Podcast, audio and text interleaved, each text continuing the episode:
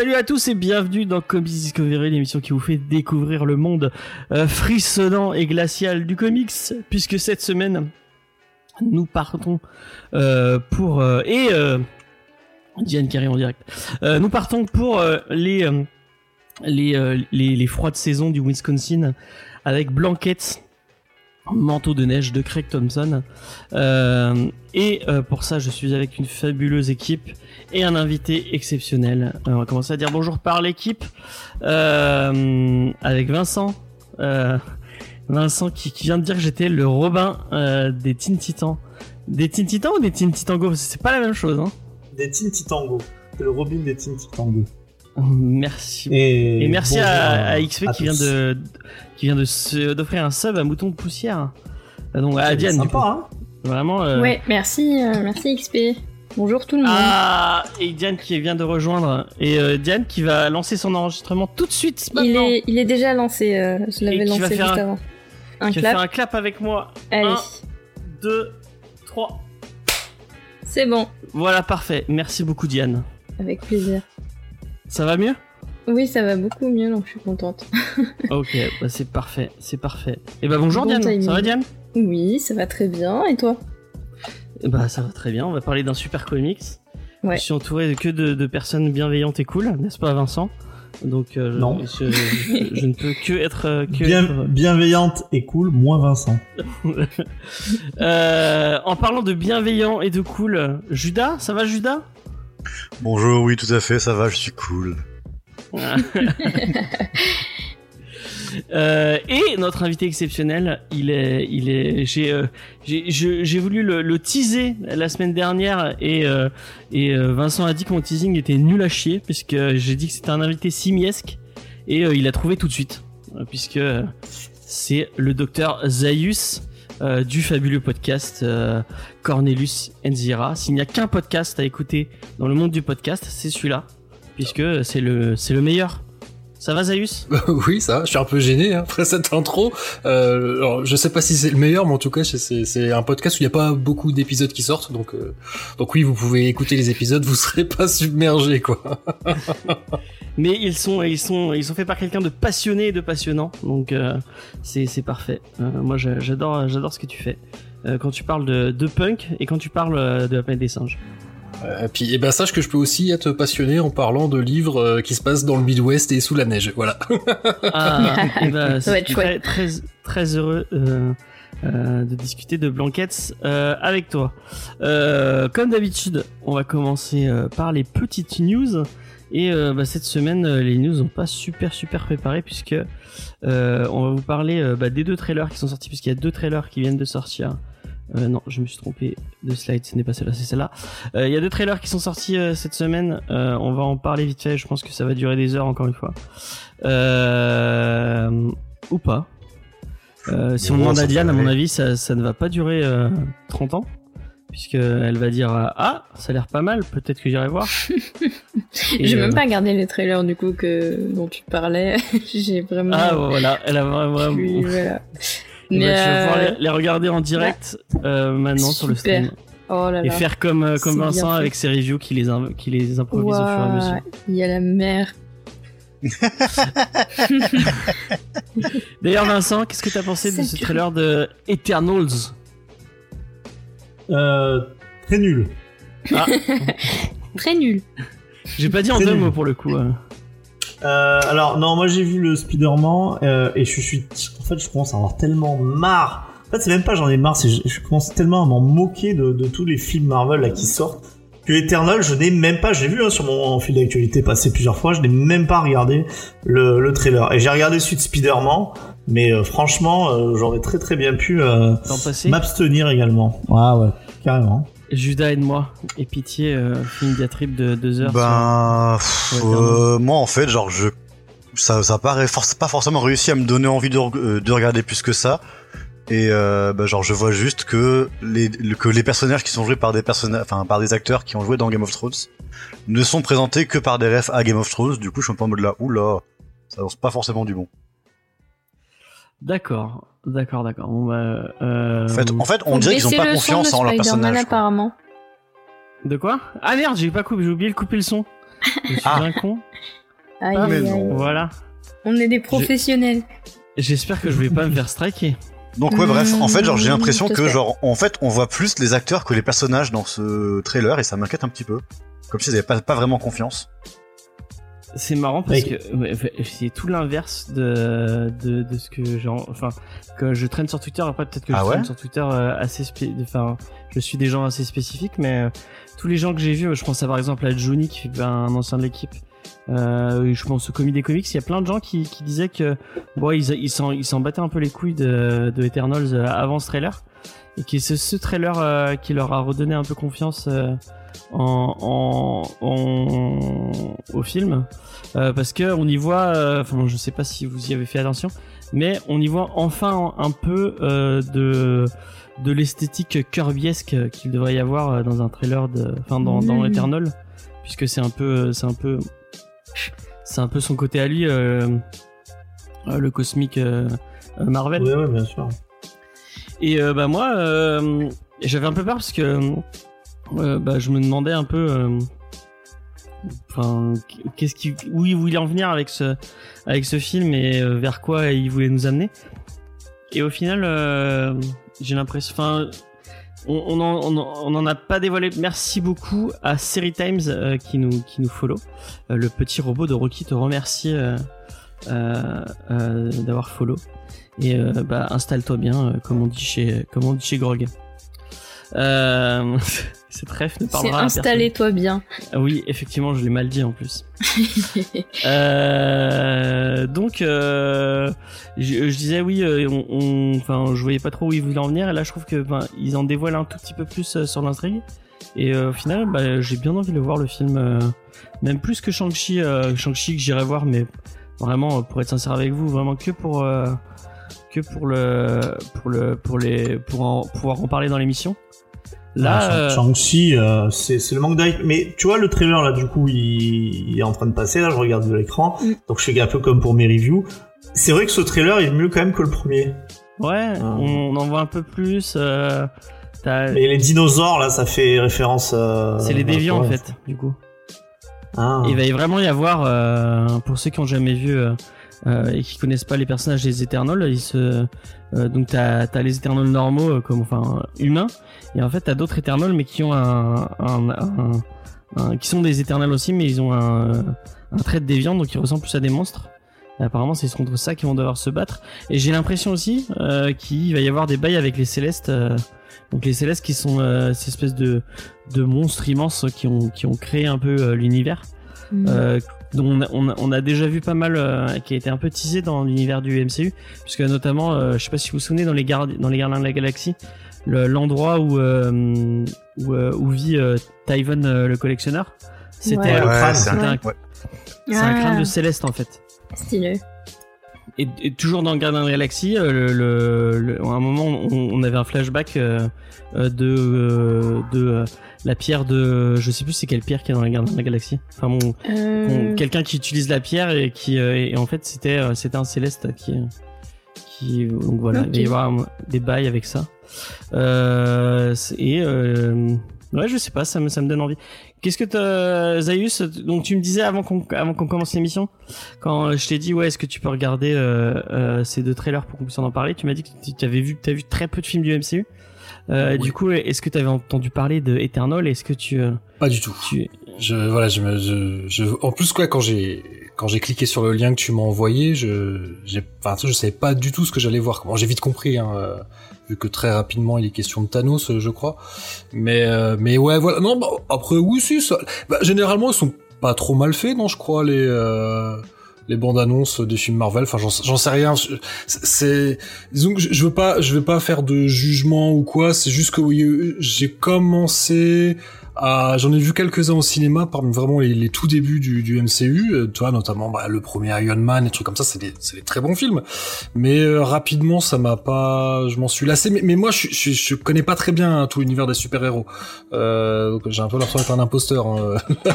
Et, euh, grave, voilà donc moi Ah non, pas du donc tout. euh, ouais, comme je te le disais, euh, j'ai vu aucun film des Avengers, donc j'ai l'impression que bon, je pense que si t'as vu aucun des quatre Avengers, euh, c'est peut-être pas la peine d'aller voir Eternals.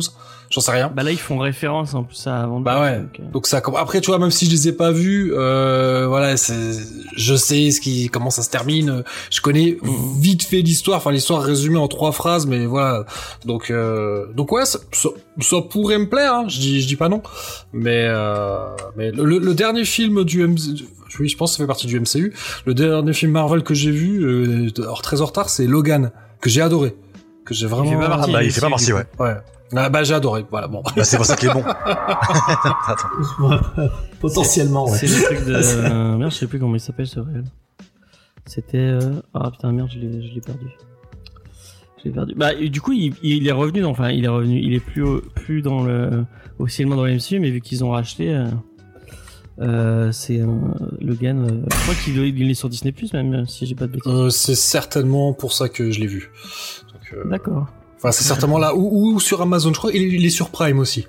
Euh, T'as vu aucun Avengers du coup? Même pas Non, euh, aucun. celui de Whedon et... non, non, aucun. Mais, je, mais je, je pense qu'il y a eu un moment, j'ai eu un, tu sais, un peu un ras-le-bol de, voilà, de, de tous ces, de tous ces blockbusters super héroïques où j'ai l'impression que je voyais pas trop où ça voulait en venir.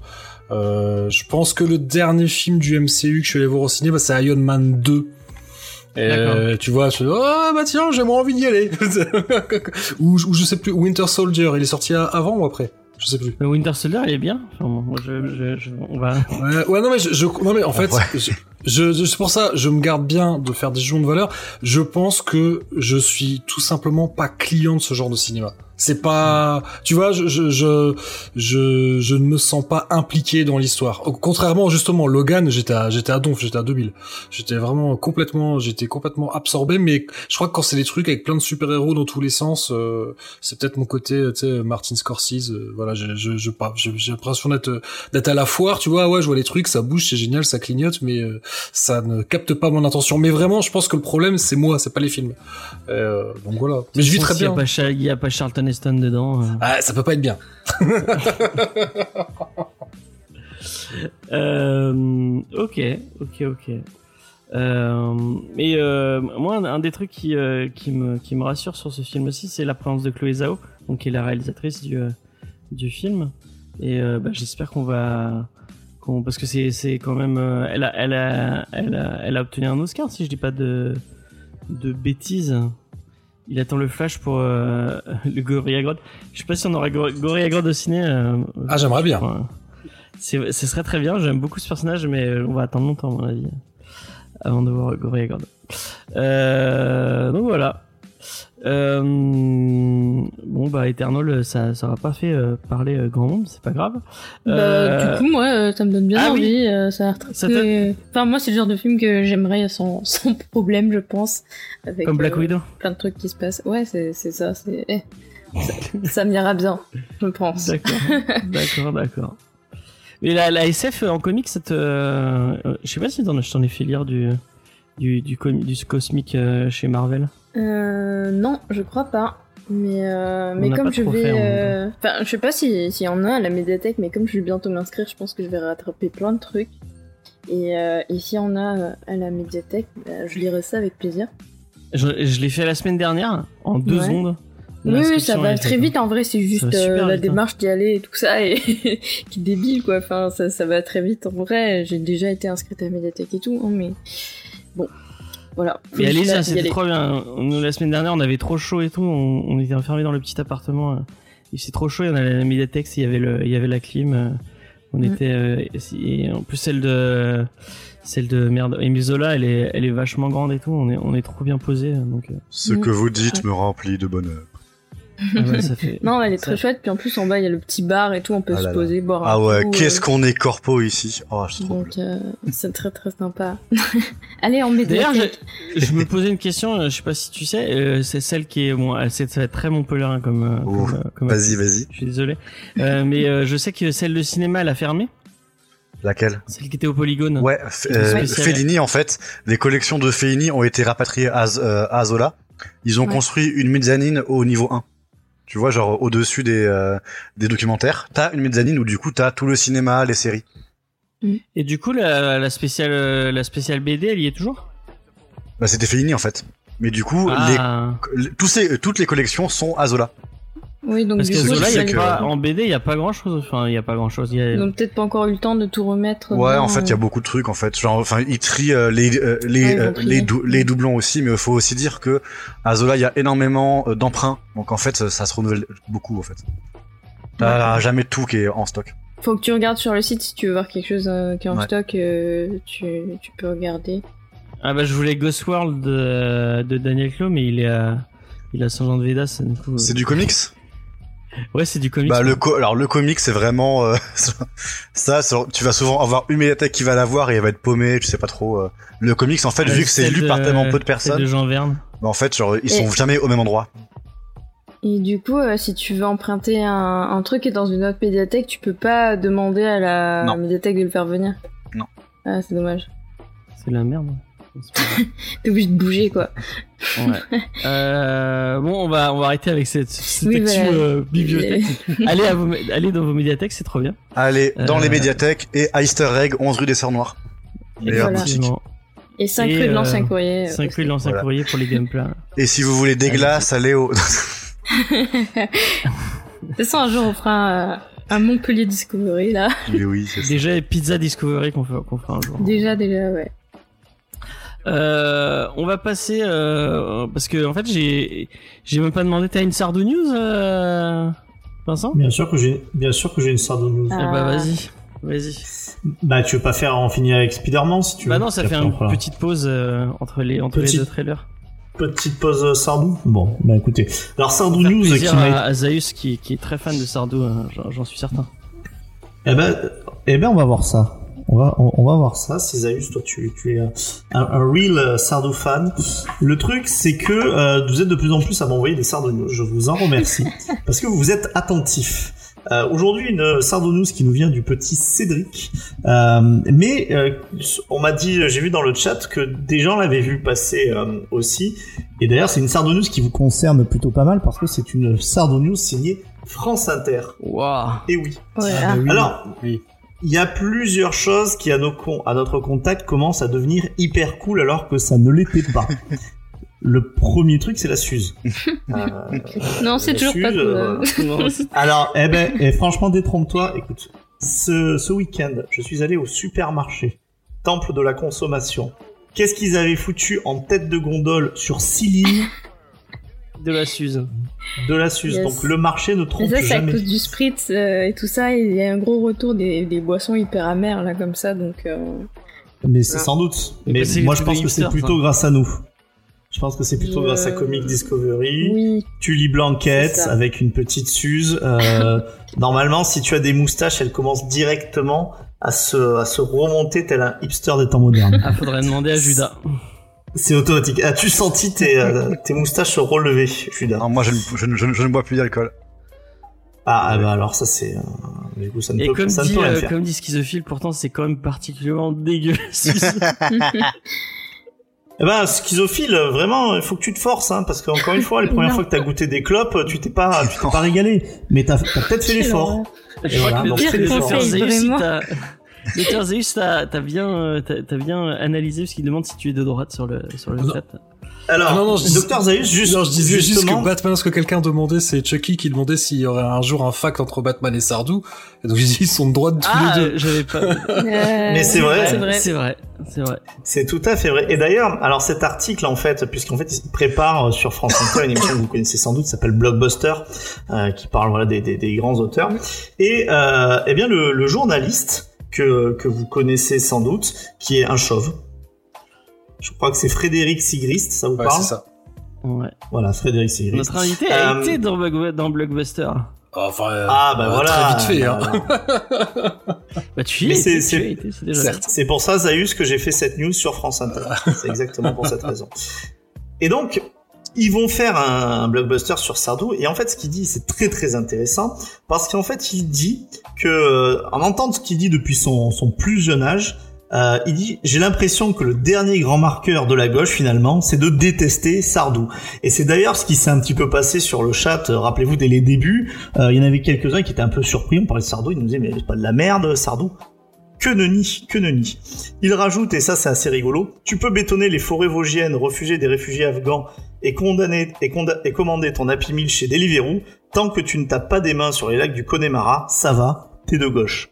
Et c'est assez Merde. incroyable de Merde. voir à quel point en fait énormément de gens, et ça je vous l'ai dit, hein, des fois on rigole, mais là c'est sans rigoler, c'est devenu en fait une réaction Sardou euh, un peu épidermique, les gens le connaissent pas forcément, euh, mais il a été catalogué pendant très longtemps comme euh, un ennemi de la gauche, et les gens, en tout cas le, certains personnes de gauche en ont fait un refus épidermique sans le connaître. Et je trouve ça très très bien que France, euh, France Inter en fait casse un petit peu cette espèce de, de tabou pour, euh, pour aller un peu à contresens. Et puis, eh ben, on a réhabilité, réhabilité la Suze. Super, on est en train de réhabiliter Sardou. Je pense qu'on n'aurait jamais fait la Sardou News. Ça m'aurait bien étonné que France Inter fasse un article sur Sardou. Moi j'ai une question, Oui, Vincent.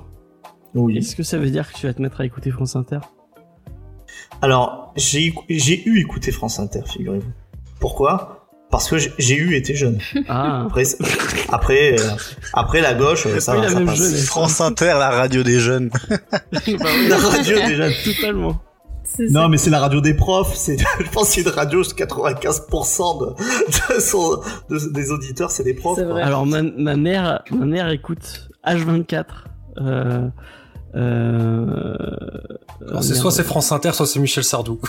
France Inter, France Inter, France Inter. Elle écoute H24. Elle alterne. Et elle- elle- bon, euh, elle n'est pas. euh, Elle est éducatrice. hein. elle est éducatrice, euh, oui. Oh. Ah, elle rentre. Elle rentre dans le Ça moule. compte, ça Ouais. compte. Et Euh, elle, elle- et elle a bossé dans la, dans le- euh, elle a bossé à, à la, euh, merde, dans l'éducation, donc, euh, enfin, au, au conse- enfin, Ouais, bon, bah, elle, elle était obligée d'écouter France Inter, sinon de toute façon ils, ils se font virer dans l'éducation tu, euh, si t'as pas France Inter dans la salle des profs, sûr si tu t'arrêtes le truc et que tu lances un petit Moscato chaud, euh, non c'est c'est foutu quoi, t'es t'es- t'es viré, euh, t'es viré direct. Mais moi, j'écoute encore. Moi, j'a- j'adore, euh, contrairement à toi, j'adore Guillaume Meurice. Et, euh, Ouais. et euh, voilà. Bon, bref. c'est- Bah, peut- peut-être que tu, tu as fait une carrière dans l'éducation, c'est pas Ah, peut-être. c'est- peut-être. c'est pas impossible. ça en fait depuis En tout- le début. En tout c'est ça depuis le début. En Mais tout cas, pour Est-ce que Comics Discovery n'est pas une œuvre d'é- euh, d'éducation populaire? Ah bah Finalement. C'est vrai. Hein. ah bah voilà. Voilà. Mais n'empêche, moi, je serais, je serais curieux de savoir ce qui n'est pas de droite chez Michel Sardou. La Ça m'intrigue. Euh, La couleur de son pull. alors on en a, on en a beaucoup parlé. Je pense que Michel Sardou est clairement de droite. Oh, ah bon Euh, mais Surtout sa film, hein, parce que putain. sa Ah, mais- promotion canapé, je- j'attends Judas et Diane pour mon pour mon podcast. Oui, parce On va qu'il commenter. il l'a annoncé, il l'a annoncé la semaine dernière. Vous étiez pas là, non. mais euh, vous- il va lancer un, un- une deuxième chaîne Twitch. Et il va regarder, pro, il, a des- il, il veut regarder promotion canapé euh, avec vous, deux- avec vous deux. Ok. Et on n'était Et- pas au courant et très bien. Ça veut dire que tu n'as pas écouté la dernière émission Euh, ben non, je crois pas. Je crois pas. Euh, si, attends, En tout cas, tu- pas dans le chat. Non, je sais plus. Non, non. Tu dis qu'il tu dis qu'il est de droite. Moi, je- moi, j'ai envie de dire que plus que de droite, il est français. Et c'est d'ailleurs ce- dans, dans ce sens que va notre ami de France Inter, puisqu'il dit Pourtant, si un extraterrestre me demandait de lui expliquer la France, je lui ferais écouter du Sardou. Râleur, grande gueule, souvent arrogant, ça c'est vrai. Chauvin, donneur de leçons avec la mauvaise foi qui va avec, latin et sentimental à la fois, mais surtout amoureux des mots et des envolées lyriques. Franchement, si ça, ça nous ressemble pas. Et là, monsieur, euh, monsieur Sigrist, je, je tiens à vous dire que vous avez tué le game. D'accord. Chapeau l'artiste. Bravo. Bon, on lui dira. On lui dira. on demandera à Draven de, de lui faire passer. Draven le connaît mieux. Voilà. Mais non, mais Zaius, quand toi tu vas y retourner, tu, tu pourras lui dire de ma Ah, oui, enfin, je, je suis pas certain d'être invité un jour. hein. Ah, on sait pas, on sait pas, on sait pas. En tout cas, je vous rappelle pour tous ceux qui pensent que Michel euh, Sardou est un droitard euh, vraiment incorrigible, je vous ramène à sa chanson Lénine. Lénine, euh, relève-toi, qui vous surprendra, j'en suis sûr, à bien des égards. Ah, mais alors maintenant la question c'est est-ce que Lénine était vraiment de gauche? Parce que dictateur c'est plutôt c'est dictateur c'est pas vraiment de gauche hein. c'est Ah c'est bah- plutôt d'extrême droite comme idée hein.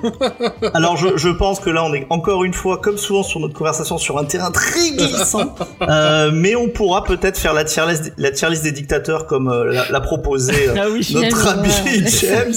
Euh, et on pourra, si vous voulez, hein, compter. ah, ouais, ouais, c'est encore mieux, en- encore plus mauvais, euh, encore plus mauvais goût, et on pourra les classer euh, entre leurs obédiences politiques, euh, gauche, droite. euh, si Centre. c'est une demande, s'il y, a- s'il y a du tips, euh, non, on est prêt à tout. Ouais, ça c'est Bayrou s'il arrive au pouvoir, méfiez-vous. Et la question, Dictature la question à centriste. 1000 euros comme euh, comme euh, comme le super banco de, du jeu des du jeu des 1000 francs. Euh, c'est euh, Zaius, quelle est ta chanson préférée de, de Michel Sardou?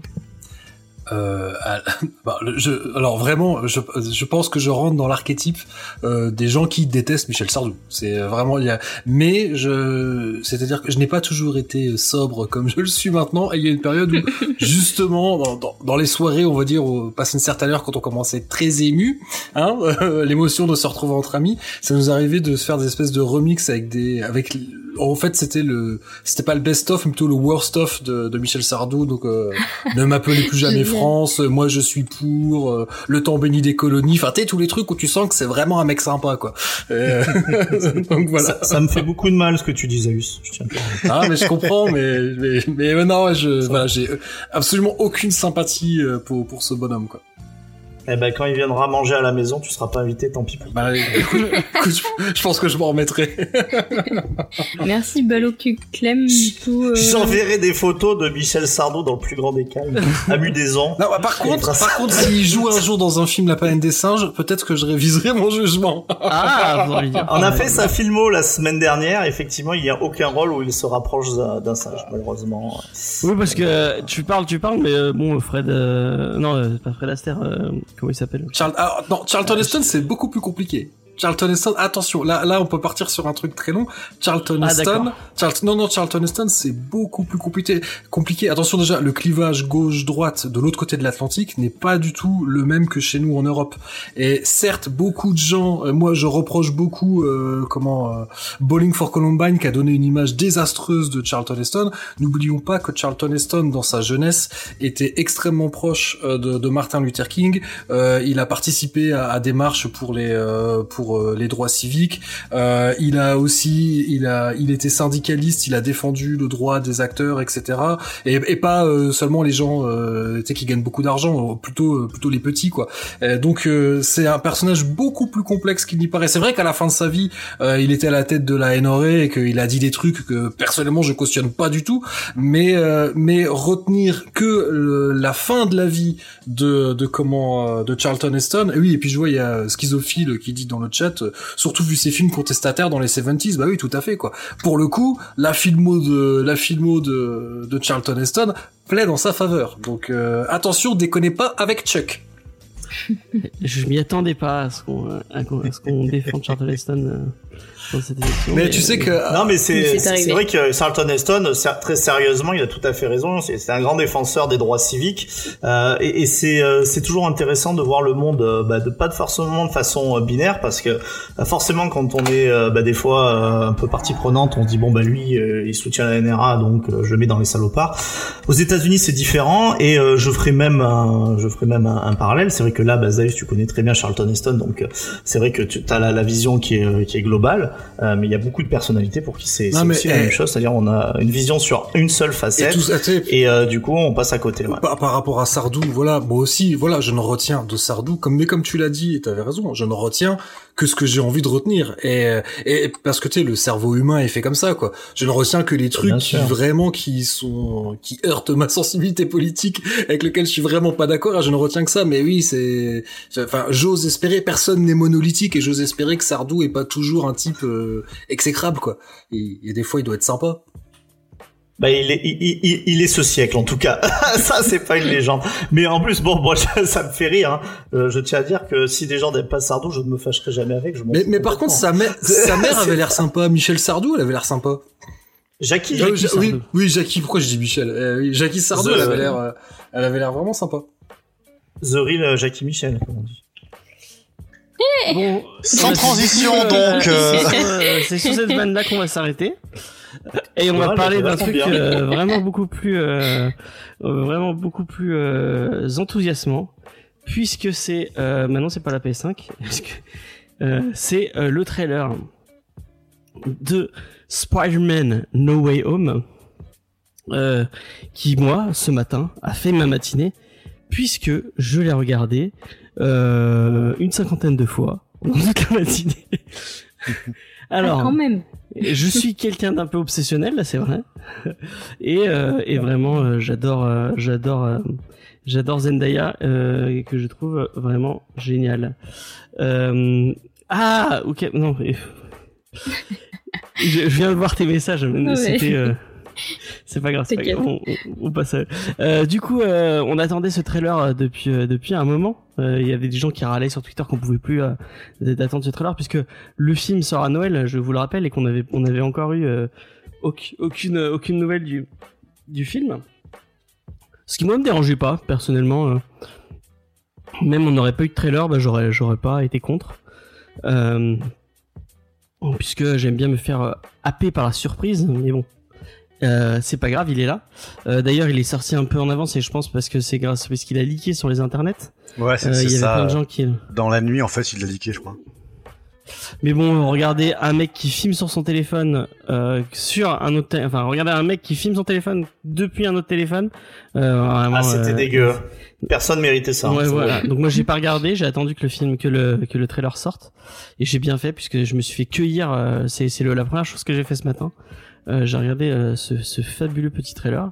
Euh, alors dire que je suis complètement pas du tout objectif avec les films de avec les films de de Spider-Man Tom Holland je, je, je pourrais je pourrais vous dire oui parce que vraiment moi j'adore ce que fait Tom Holland avec le personnage euh, j'ai adoré euh, j'ai adoré Far Far Home j'ai euh, j'ai adoré Homecoming euh, et j'ai vraiment hâte de voir euh, ce qu'ils vont vous proposer.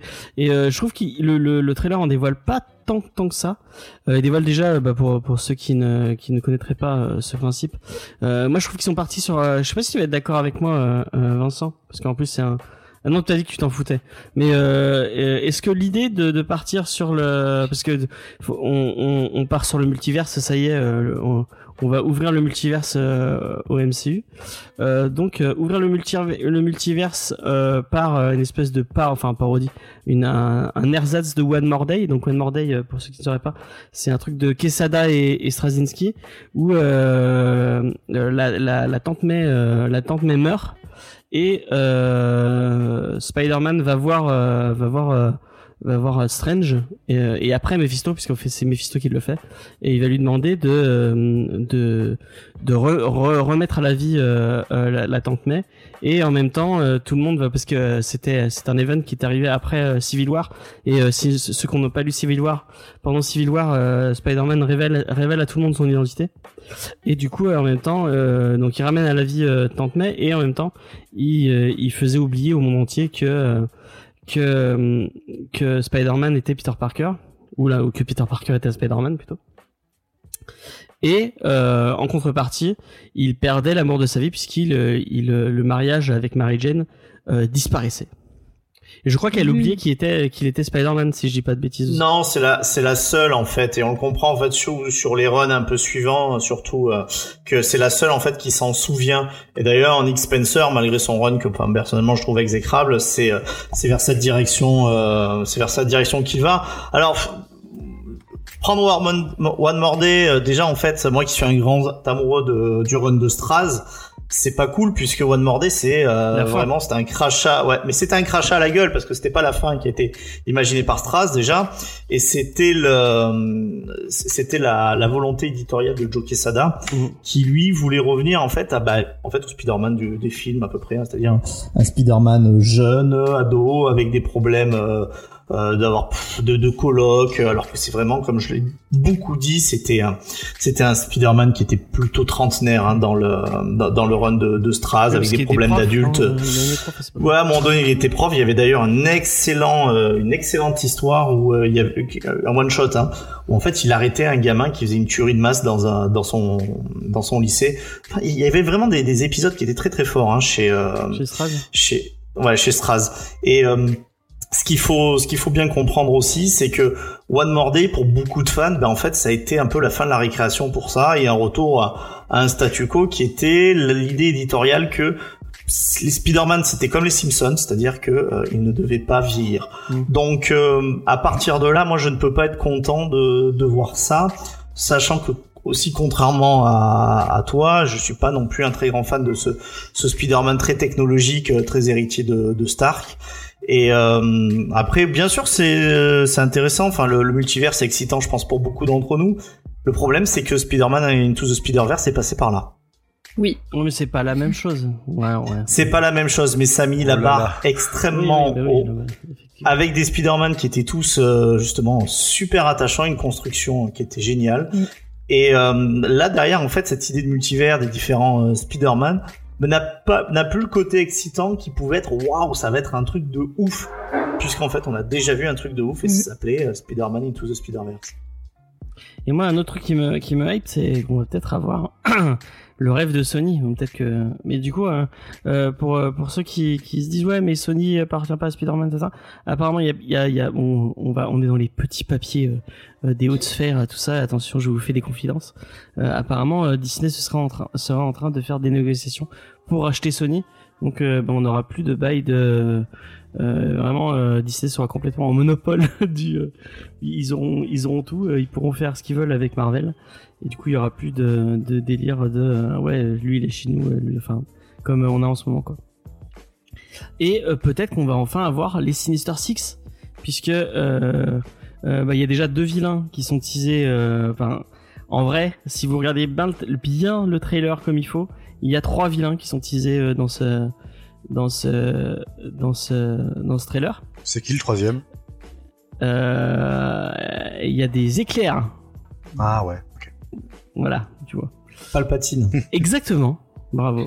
Donc on a le bouffon vert euh, avec notre cher ami euh, William Dafoe. Euh, je pense que enfin vraiment euh, personne d'autre que William Dafoe ne peut jouer euh, le bouffon vert il euh, il l'avait très bien incarné dans les films de Sam Raimi c'est un- une des réussites de, ch- de, de, de chez Sam Raimi c'est un peu ses méchants euh, Oui, on a euh, Octo- Octopus euh, qui arrive euh, avec les traits de j'ai oublié l'acteur euh, Alfred Molina. Alfred, le très fort, très très bon Alfred Molina, euh, qui fait un, enfin, il est, il est génial dans ce trailer. Il est, enfin, je le trouve, euh, ça pète de charisme et de, enfin, je sais pas si vous êtes d'accord avec moi, mais je, ce, ce bonjour Peter, euh, moi, m'a, m'a, m'a hypé et au bout de la cinquantième fois, j'étais, j'étais, j'étais encore plus hypé par, par, euh, par ce délire que je trouvais, que je trouvais vraiment génial. Et euh, mais je me dis, euh, on a déjà eu, euh, on a déjà eu euh, le vautour puisque Michael Keaton a superbement in- incarné le vautour dans dans dans dans Homecoming. Peut-être qu'on aura les Sinister Six euh, dans le futur de Spider-Man et moi j'aimerais bien parce que c'est un des trucs qui est très bien euh, chez euh, chez Spider-Man en comics. Je sais pas si tu es d'accord avec moi. Vincent encore une fois parce que je sais pas si Judas et même Zaius et, et Diane vous êtes c'est un, truc avec qui vous avez un affect particulier les Spider-Man en comics? En comics, non, moi pas spécialement. J'aimais bien les premiers films quand j'étais jeune. Euh, Après, j'en ai pas trop revu. euh, voilà, après, je l'ai croisé dans les Marvel de manière générale. euh, je l'aime bien aussi comme personnage. Euh, J'ai vu Spider-Verse, euh, du coup, qui, qui m'a complètement soufflé. Et, euh, et c'est tout. Et du coup, euh, mais là, ce, ce, ce trailer me, me hype bien aussi, donc je pense que je me les ferai euh, Eh ben, prochainement. sache que euh, en comics tout du moins Mm. euh, c'est comme Batman il a vraiment une galerie de vilains euh, Ouais. qui est vraiment Oui, ça, très, ouais, ça, je très sais. très Mm. cool Mhm. et qu'on n'a pas vu beaucoup au cinéma je trouve euh, C'est vrai, on a vu les, les habituels, quoi. euh, voilà. et on les a pas vus super bien quoi le Rhino Mm. euh, voilà, voilà quoi Bah, le Rhino ne- n'a jamais fait partie de la rock galerie intéressante de Oui, Spider-Man. effectivement c'est c'est pas faux Ouais, ah, ah, les, les, les principaux ont été très réussis, hein, parce que enfin, on, on parle des films de Sam Raimi, mais c'est même son son homme sable était extrêmement bien réussi dans Spider-Man 3. Son Venom est un peu plus vrai. sujet euh, à caution, mais moi je fais partie des gens qui forcément trouvent que Venom n'est pas un personnage intéressant. Et Et Sam Raimi a, et, ton avis en fait parce que Sam Raimi dans le 3 il voulait pas mettre le euh, Venom oui il aime pas ça a été Sam imposé en fait ça, a été- ouais. ça a été imposé par les par la prod donc il a fait bon ok mais il avait rien à dire dessus Bah, je sais pas. T'as raison, c'est un personnage peut-être qui. Enfin, après, je veux pas euh, non plus embêter les, fans de, Venom, mais c'est un personnage des fois que je trouve un peu adolescent. Alors, Donny Cates l'écrit bien. Quand je dis adolescent, c'est dans le côté, euh, dans le côté over the top. Et euh, c'est vrai qu'à l'annonce de Spider-Man 3, bah forcément, j'étais plus beaucoup plus jeune, je devais avoir 22 ans. J'avais trouvé ça génial qu'il y ait Venom, et euh, j'étais assez content finalement que ce soit pas le vautour avec John Malkovich. Vautour, je m'en foutais. Et ben là, franchement, je pense que le vautour aurait été un personnage qui aurait été beaucoup plus intéressant à traiter.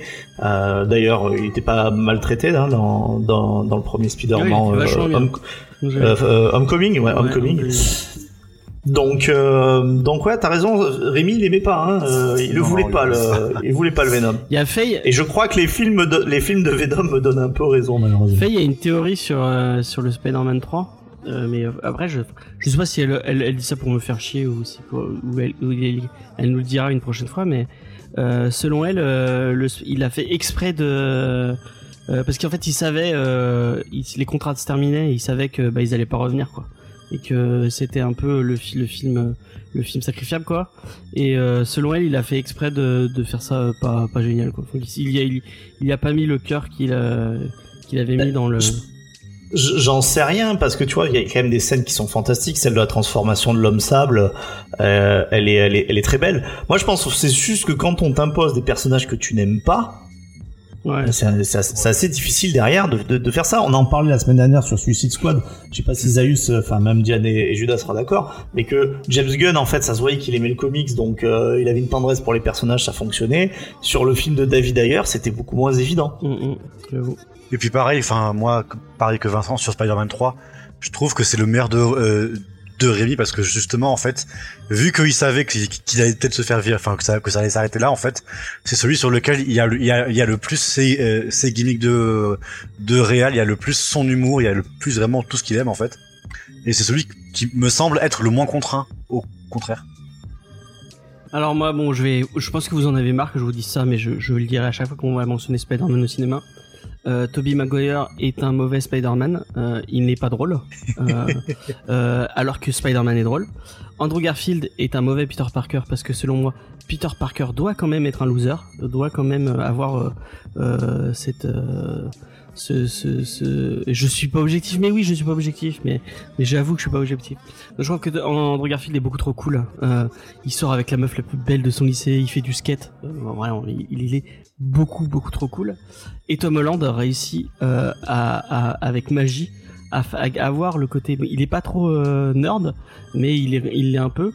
Euh, et il est super drôle. il est super drôle.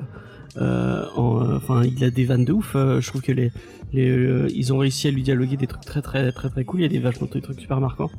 Euh, donc euh, ouais, moi, moi j'adore ce que fait. et je trouve que ce ce gamin a une on voit qu'il a, qu'il a, il a commencé en tant que danseur et ça se voit dans la façon dont il marche et dont il, Mm. je, je trouve qu'il a le, il a ce, ce côté euh, arach- arachnide et, et, et fluide euh, de. Peter Parker et de Spider-Man. Donc oui. Encore une fois, je suis pas, je suis pas objectif. euh, mais en même temps, euh, si, si tu étais objectif euh, depuis le début de Comics Discovery, ça se saurait, je pense. Exactement. Et du coup, Zaïs qui n'a rien dit depuis tout à l'heure, euh, est-ce que le retour, du coup, parce qu'en plus c'est le retour, euh, parce que là on, on fait semblant qu'on l'a pas vu, mais c'est c'est le retour des méchants, mais c'est aussi le, ça va être le retour euh, donc de Spider-Man de Andrew Garfield et de Spider-Man euh, Tobey Maguire euh, dans le MCU. Qu'est-ce que tu en penses? Est-ce que c'est un truc qui te donne envie ou pas du tout? Voilà. si j'ai rien dit, c'est que j'avais rien à dire. Merci beaucoup pour cette intervention. Je t'en euh, prie. euh, d'une pertinence euh, vraiment euh, accrue euh, au c'est bien, ça va. Pour une fois, c'est pas moi qui dis ça. Non, mais en plus, non, mais pour le coup, euh, quand même, pour apporter un peu de, je le dis de la façon la plus neutre possible. C'est-à-dire que moi, moi, j'aime bien Sam Raimi euh, comme réalisateur, donc j'ai bien aimé euh, ces Spider-Man, même si c'est pas, euh, c'est pas, ça fait pas partie de mes films préférés. Mais là, le, reboot de, de Spider-Man, j'ai pas suivi du tout. C'est euh, voilà, donc euh, j'ai pas suivi. Probablement que je rattraperai ça avec euh, avec mon fils. Même ma fille, elle aimait bien parce que moi, là, si j'ai un attachement avec Spider-Man, moi, c'est par rapport au dessin animé, pas par rapport aux comics. Parce que quand j'étais gamin, j'aimais bien, euh, ça, en plus avec le, le générique hyper, euh, tu vois, qui reste bien, qui reste bien dans l'oreille. Euh, et puis, je sais quoi, sur Netflix, tout ça, il y avait des nouvelles séries Spider-Man que mes enfants regardaient. Il y en a quelques-unes où, où vraiment je me suis posé pour regarder avec eux parce que c'est, ouais, c'est un personnage que j'aime bien, mais, euh, mais voilà quoi. Il a ce petit côté un peu punk. Euh, ouais, non, non, mais de... Spider. Puis de toute façon, quand t'es gamin, Spider-Man, que ce soit les joutés, j'avais des Spider-Man en plastique, des petites figurines, machin. J'ai joué avec, donc c'est vraiment un personnage que j'aime bien. Mais euh, mais ouais, voilà. Bah, j'ai pas été plus attiré que ça par ce reboot, mais mais surtout parce que euh, bah tu sais, je pense que tous les gens qui ont des enfants euh, qui écoutent comprennent. Il y a un moment, tu vas vraiment plus beaucoup au cinéma et, et souvent quand tu y vas, c'est pour aller voir des dessins animés avec tes enfants. donc euh, donc ouais, tu es obligé de faire l'impasse sur certains trucs. Peut-être que si euh, j'avais 15 euh, ans de moins et pas d'enfants, oui, je serais allé les voir au cinéma et je serais à bloc ou pas, j'en sais rien. Mais donc de la façon la plus neutre possible, j'ai dit bah j'ai rien à dire. Voilà. Et pour quelqu'un qui avait rien à dire, j'étais très bon, je crois. Non, non, mais c'était intéressant. intéressant. Et euh, dernier petit truc qui revient, euh, qui. C'est vrai que malgré tout, c'est toi qui avais le moins à dire, mais c'est toi qui a été le plus pertinent, donc on est un peu, on est un peu vénère. Il y a un autre retour qu'on qu'on voit dans le trailer. Euh, bon, c'est une théorie, mais moi, c'est une théorie qui me qui me hype beaucoup. là, je pense que ça va. Vous allez encore plus lever les, les, yeux, les yeux au ciel. Euh, puisque euh, je sais pas si vous avez vu à un moment quand il est dans le commissariat, il y a quelqu'un qui balance euh, des, un tas de dossiers sur une table. et si on regarde bien, il se pourrait que ça soit Charlie Cox, euh, aka ah, bah Daredevil Matthew Murdock. Mmh. Ok. Donc, j'adore la, la non-réaction de. non, mais est-ce que tu t'exciterais pas un peu trop là? Bah, moi je suis content. Si c'est le retour du Punisher de, de John Bertal qui se gratte la tête. Euh, Est-ce que c'est pas juste un clin d'œil et en fait euh, tu peux être déçu euh, si jamais il apparaît pas? Sûrement. Sur, sûrement. Ok. Mais il a été confirmé, il a été confirmé non enfin, ah. Ouais, mais des fois, enfin c'est comme ça fait comme dans WandaVision où il y avait des gens confirmés finalement ça s'est pas fait. Euh. Vous savez que si ça se fait, il va nous prendre la tête pendant trois ans en disant mais moi je l'avais dit dès que je l'avais vu ça, je vu. Ouais. Et si jamais ça se fait pas, il va nous prendre la tête pendant trois ans en disant ouais c'est de la merde. Diane, elle se souvient des récaps de WandaVision. Oui. et de moi, Puis c'est la fin où j'étais déçu et j'en pouvais plus, j'avais envie de mourir mais j'y étais pas, mais euh, t'as pas dit pendant un an, un an et demi que la Snyder Cut n'existait pas et que c'était un mythe? Si, si, je, je, l'ai dit. Mais les gens ils retiennent que quand je me trompe. Alors bah oui, il me semble. mais non, mais tu avais prédit les deux équipes dans euh, dans Suicide Squad, voilà. Tu vois, je l'avais prévu les deux équipes, c'est vrai. On merci, sait. merci Judas. C'est comme pour Michel Sardou, en fait, on se rappelle que il est de droite. voilà, exactement. Mais du coup, ouais, un pour si on si je peux terminer du coup sur le Spider-Man, euh, moi ça me fait peur en fait. Le multivers, j'ai l'impression qu'on qu'ils sont en train d'ouvrir une boîte de Pandore peut faire extrêmement beaucoup de mal. Parce que là, s'ils récupèrent, enfin, s'ils ils réintègrent des euh, des films qui sont pas eux dans leur euh, dans le euh, dans le MCU avec des bails de, de multivers, qui nous dit qu'ils le qu'ils le refont pas? Qui nous dit que par exemple on va pas avoir les X-Men qui vont débarquer dans le MCU à coup de multivers en mode bah tiens on vient de telle dimension et hop maintenant on est là.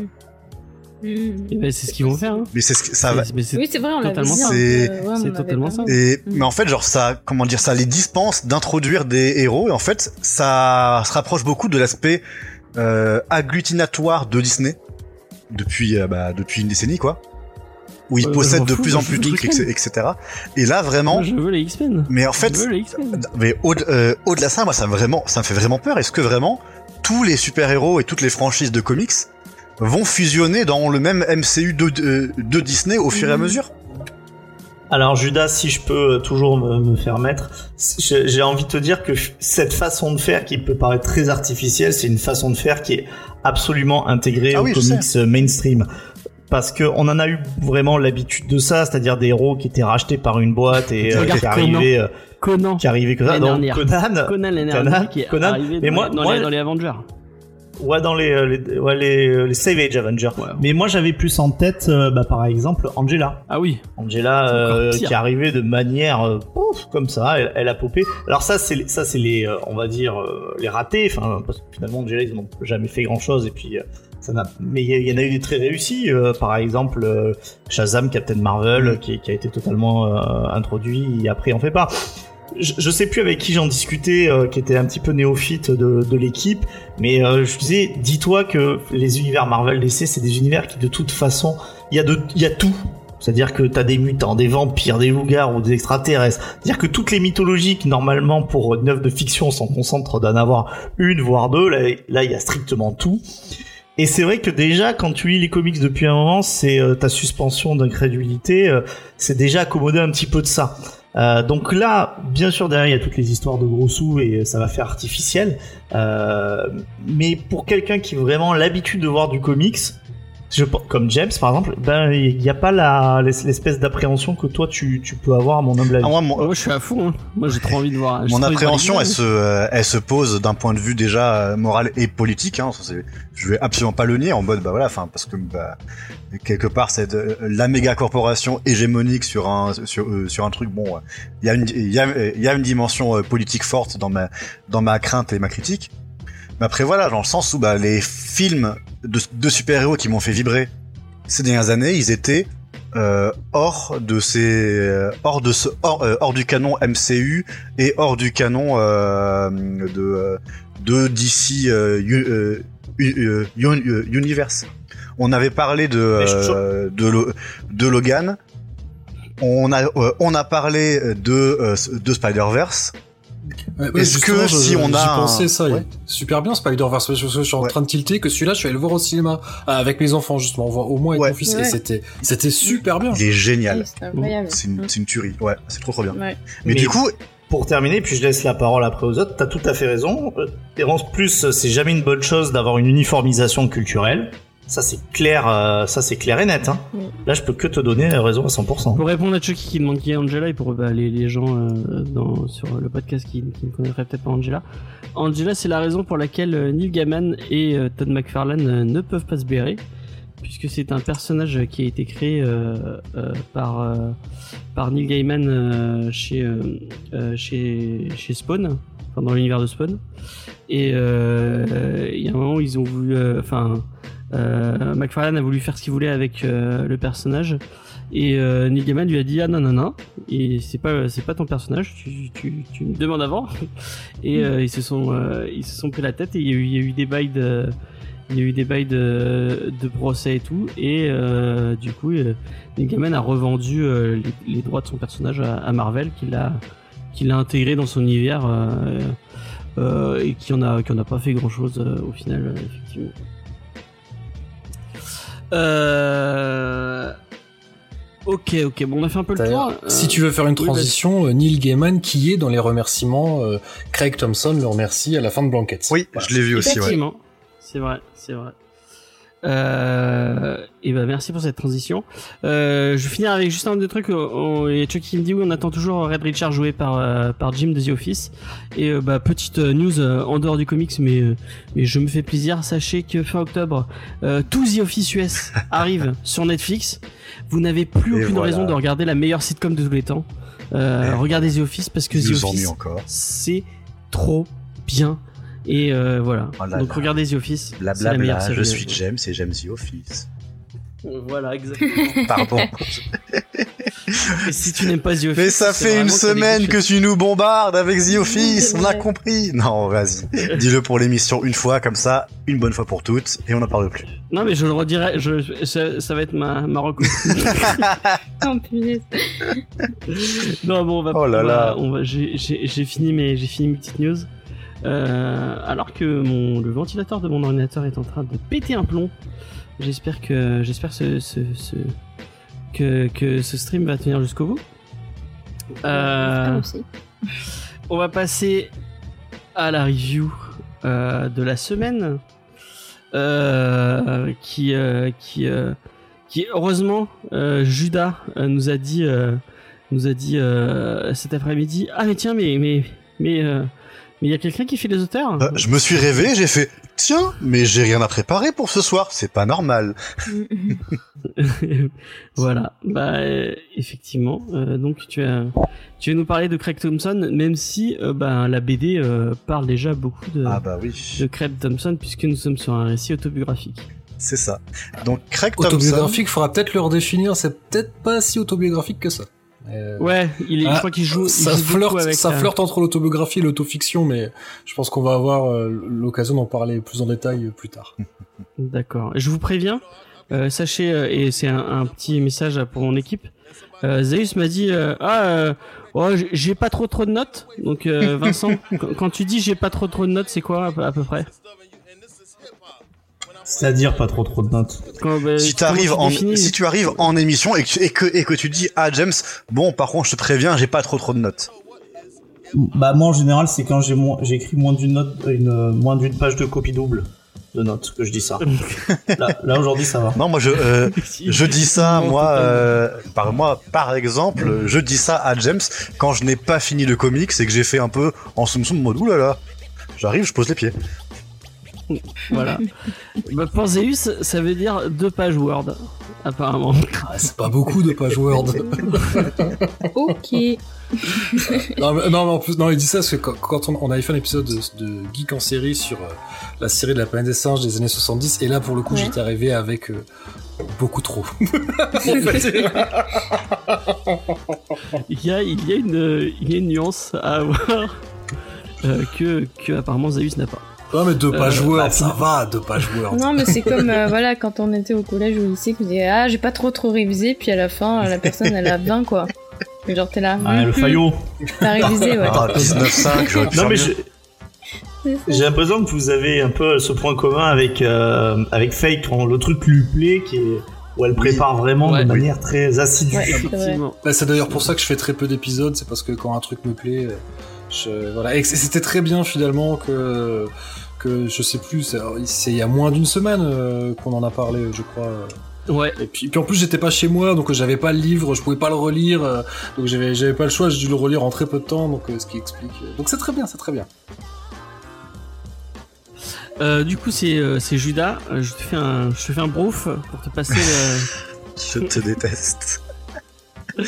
Pour te passer la parole euh, et tu nous parles de Et je vais oublier instantanément que cette phrase est sortie de, de ta bouche pour enchaîner. Donc du coup, Craig Thompson, il est né en 1975, il a euh, 45 ans, il est né en septembre, je crois. Voilà. Il est né du coup dans le Michigan et il a grandi à Marathon dans le Wisconsin. Le Wisconsin, dont la capitale est, je vous laisse répondre, hein, bien sûr, tout le monde sait, Milwaukee. Wichita? Milwaukee, c'est ça, en effet. c'est un état du, euh, du nord des États-Unis, à l'ouest du lac Michigan, qui délimite la frontière avec le Canada. Sachant que, à la, enfin, petit repère euh, géographique, à la pointe sud du lac Michigan, on a Chicago. Donc du coup, c'est euh, une région américaine très froide, très enneigée, très rurale. Et qui est quand même connu, qui est quand même connu pour, euh, il y a une ville qui s'appelle Green Bay où il y a les Packers qui ont gagné je ne sais pas combien de fois le, le Super Bowl. Euh, donc, euh, donc c'est, c'est peut-être un des trucs pour lesquels le Wisconsin est le plus connu, quoi, d'avoir une des plus grandes équipes de l'histoire de, de la, de la NFL. D'accord, bah, merci beaucoup pour ce petit passage NFL, culture, c'est bien. Euh, Craig Thompson, il est né dans une famille chrétienne fondamentaliste. Son père est plombier, sa mère, sa mère est mère au foyer. La, télé, la télévision était étroitement censurée, voire, euh, voire totalement euh, inter- interdite, et la seule musique autorisée était chrétienne. Son seul contact avec l'art, il s'est fait par l'intermédiaire des comics que ses parents laissaient passer, car c'était euh, censé s'adresser aux enfants. C'est sans doute pour cette raison que Craig Thompson explique que son frère et lui sont devenus très très fans de bande dessinée. Et d'ailleurs, ça l'intéresse tellement, Thompson, qu'il se lance dans des études d'art et qu'il passe un semestre à l'Institut des Arts et du, Design de Milwaukee. Puis il quitte sa ville natale et il s'installe à Portland, dans l'Oregon, sur la côte ouest des États-Unis. Il a réussi à mettre entre lui et sa région d'enfance plus de 3000 km de plaine et de montagne. Chapeau l'artiste, belle, échappatoire. Son premier livre, c'est Bye Bye Chucky Rice, qui sort chez Top Shelf euh, Productions en 1999. Il s'agit d'une fable animalière sur la séparation et le départ d'un être cher. Puis en 2003, il rafle deux Esner pour, euh, pour Blanquette, un roman graphique euh, autobiographique euh, qu'il dit lui-même insp- inspiré par Art Spiegelman, bien sûr, donc l'auteur de Mouse dont on a déjà parlé il y a deux semaines. Il y a déjà deux parlé semaines, effectivement. Voilà, bah, dans tous les cas, vous savez que c'est l'été du roman graphique, donc forcément on va on, on va parler d'Art Spiegelman à chaque fois. On vous refera pas le, le hiatus. Laius. Laius. Hiatus, c'est autre chose. Excusez-moi. Ouais, c'est une pause. oui. Donc c'est le roman dont, on- enfin c'est le roman graphique dont on va parler d'aujourd'hui, qui est du coup, bah, qui raconte euh, son enfance à travers divers flashbacks et euh, ce qui présente comme sa première euh, relation euh, amoureuse, qui se caractérise par euh, cette blanquette. Donc c'est un, euh, un plaid, un- une couverture, qui a été tissée du coup par la par la fille dont il est amoureux et qui représente leur lien et, et un peu bah, leur leur espoir, leur rêve, etc. Enfin plein de trucs. Euh, en 2011, il publie Habibi, qui est un immense chef-d'œuvre que je vous encourage à lire. Ça va être ma, ma recommandation de fin d'émission. Je, je, je, je, la spoil, mais c'est beaucoup trop bien. C'est un roman graphique très onirique qui raconte l'histoire d'une ancienne es- esclave et de sa rencontre avec un enfant. Je vous, en- je vous dis rien, mais juste, c'est un immense pavé qui fait plus de 600 pages, qui se trouve à peu près partout dans toutes les bonnes librairies. Et franchement, c'est une tuerie. Il faut dire ça, c'est trop trop bien. Bah, tu seras content parce que là, il est juste à côté de moi. Je l'ai pas encore comment. En fait, je l'ai reçu aujourd'hui parce Ah que oui. d'avoir relu, euh, Yes. d'avoir relu Blankets pour la énième fois, je me suis dit, mais c'est quand même débile que j'ai jamais vu euh, à Bibi. Donc euh, voilà, je l'ai, je l'ai reçu, je l'ai reçu aujourd'hui. Donc j'ai pas Ah. encore eu le temps de le lire quoi. C'est- À un jour près, je pense que j'aurais- je l'aurais lu. Bah moi, enfin, je l'ai, je l'ai lu ma, à ma première année- année de fac quand j'arrivais sur Paris. Ça a vraiment, ça, a- ça a vraiment été ma meilleure lecture de cette année-là. Euh, franchement, c'est soufflant, ça m'a mis une grosse baffe. Et du coup, euh, bah, quand j'ai lu Blanquette, je, je, je, je savais pas que c'était même que c'était, c'était le même auteur, mais on retrouve pas mal de ce qui vraiment, vraiment me plaît beaucoup euh, dans Blanquette, dans Habibi, en un peu plus traumatisant, en un peu plus lourd euh, dans les thèmes. euh, c'est, un peu plus euh, violent à encaisser. Mais c'est su- mais c'est super ça cool. promet. C'est combien de Murder Falcon sur, euh, sur 20 Euh, moi, je lui mettrais 21 Murder Falcon sur 20. Sur 20. D'accord. Son dernier roman graphique euh, paru, il date de 2015 et euh, c'est pour vraiment changer une histoire de science-fiction destinée à la jeunesse. Donc le personnage euh, principal est une petite fille du nom de Violette.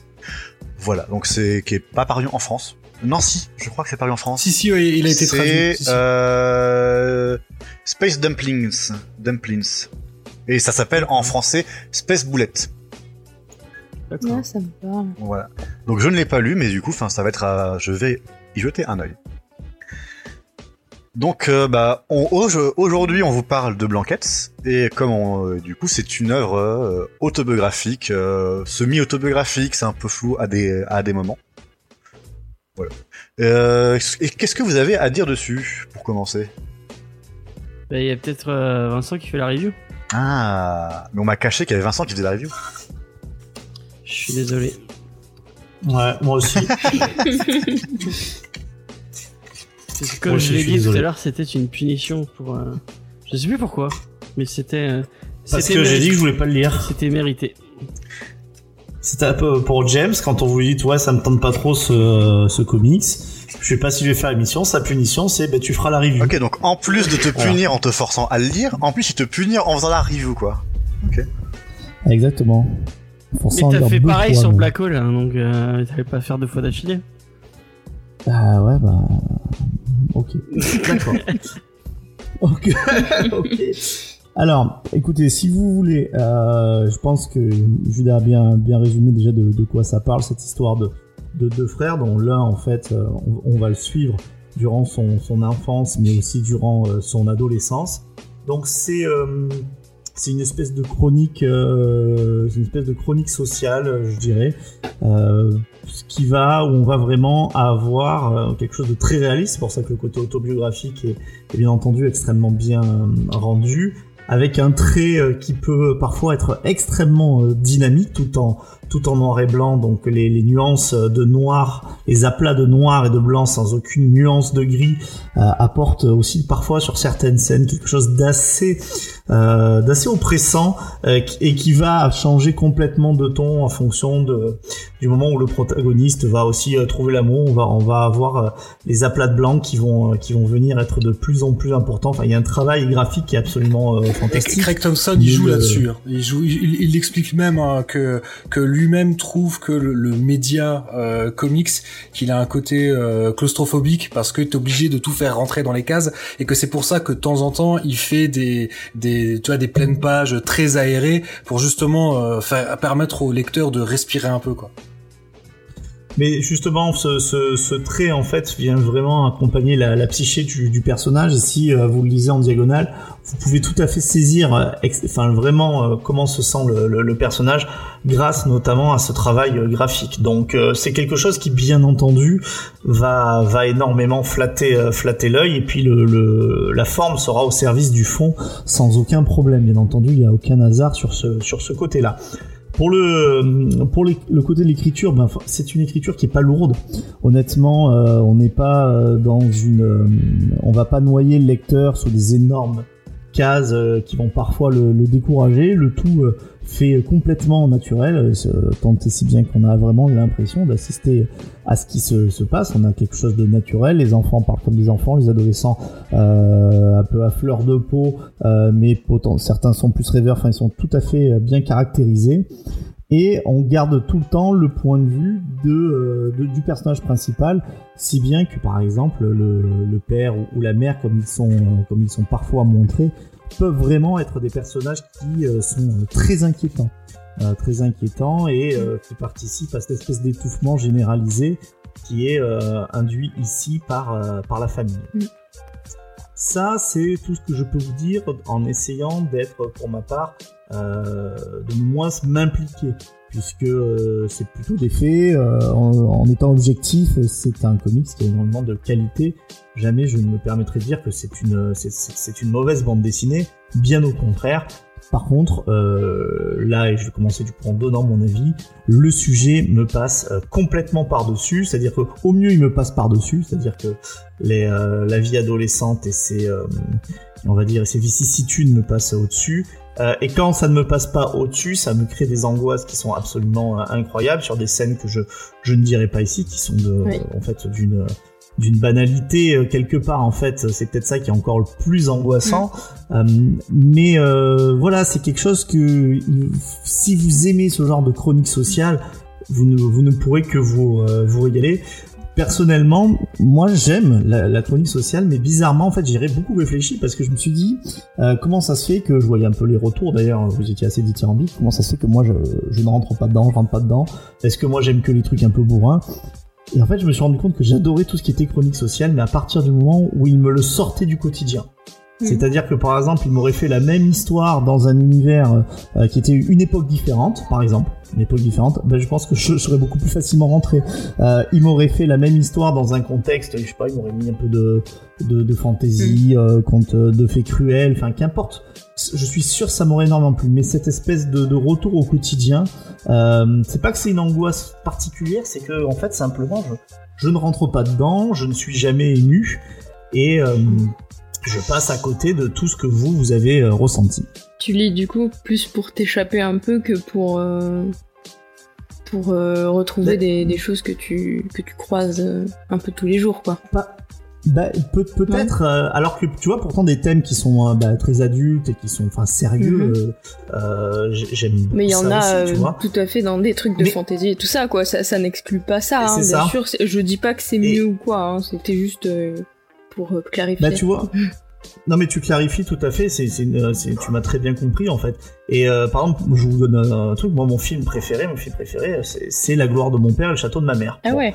Euh, effectivement, il y a rien de, de, fantastique dedans, mais peut-être que le fait qu'il y ait un contexte un contexte spécifique fait que euh, historique en tout cas bah, je sais pas je rentre dedans. Alors oui il y a peut-être un côté émerveillement ou ou sortir mmh. du quotidien tu ah, ouais, t'as pas tort. Mais c'est sûr que si on fait le comics de l'histoire des gens de Comics Discovery euh, leur quotidien sur des journées banales euh, dans notre médiocrité banale bah, je suis sûr que ça me tu veux pas me voir aller en formation toute la journée là? Je comprends pas.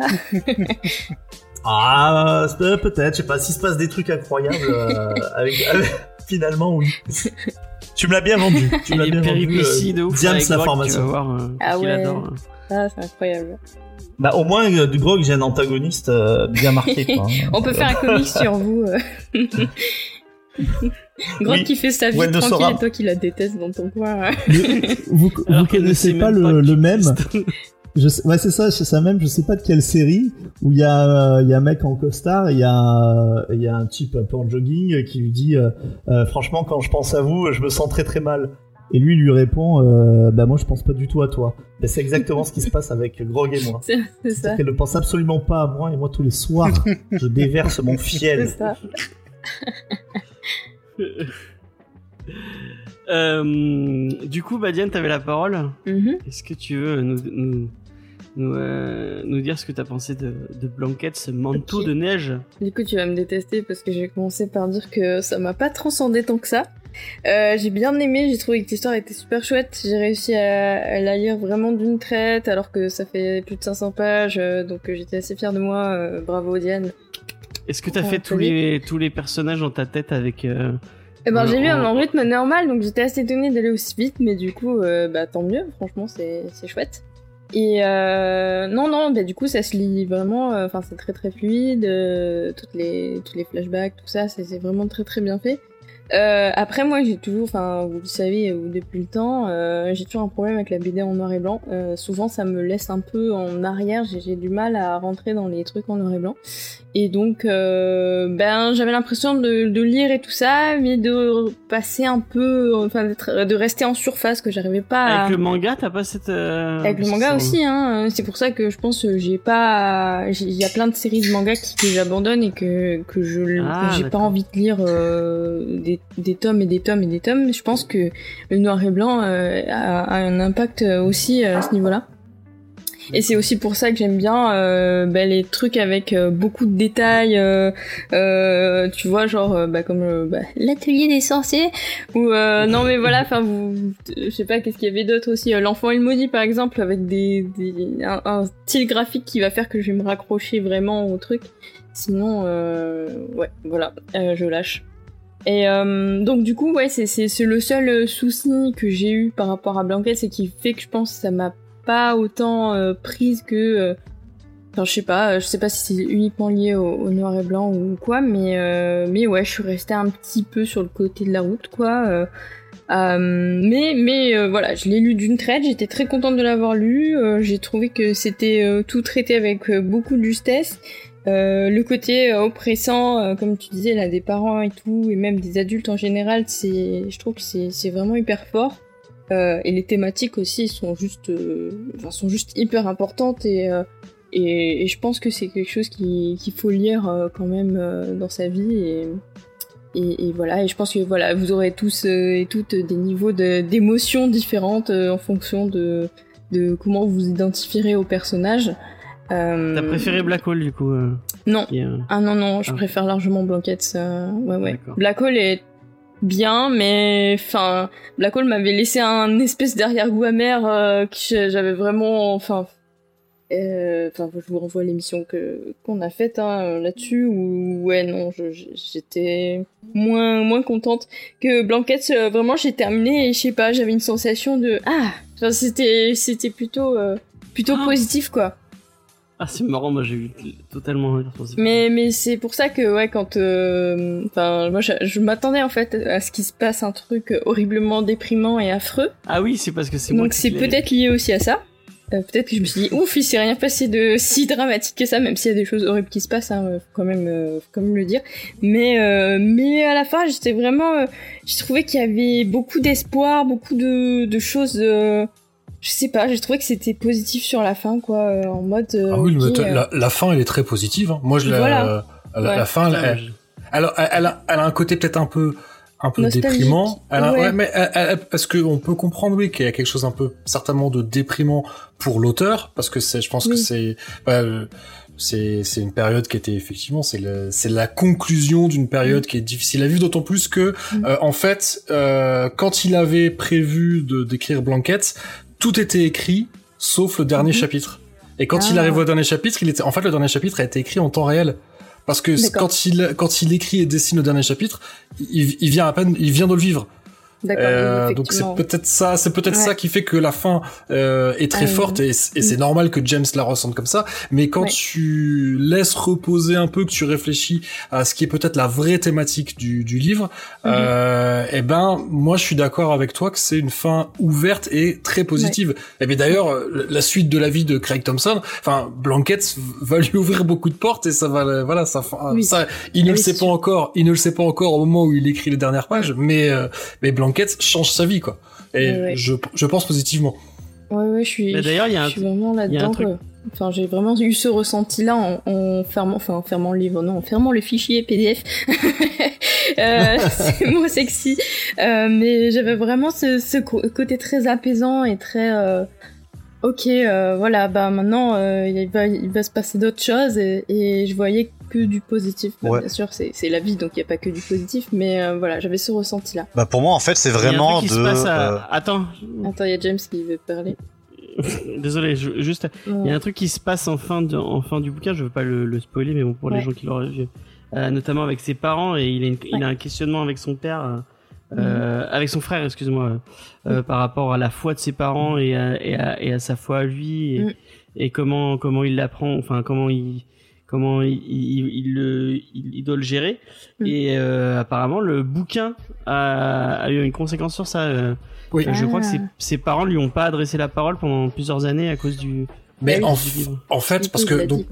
Ce qu'il faut est ce qu'il faut rappeler donc Bah, euh, ils l'ont lu quoi, donc. euh. Ah ouais, ce qui ce qu'il faut rappeler donc oui, il est il est issu d'une famille euh, donc je sais plus s'ils sont baptistes ou évangélistes, enfin donc euh, une branche du protestantisme qui est assez euh, je sais pas comment le dire parce que j'y connais rien en, en religion. Moi j'ai pas été élevé dans la foi du tout donc euh, je, Mm. je marche un peu sur des œufs, je veux pas je veux pas dire d'idiotie mais on va dire voilà, il est une branche du christianisme et plus précisément du protestantisme qui est assez hardcore comme comme il peut y en avoir euh, euh, en Amérique du Nord. Oui. Et, et ce qu'il faut quand même dire, c'est que Craig Thompson est quelqu'un qui a la foi.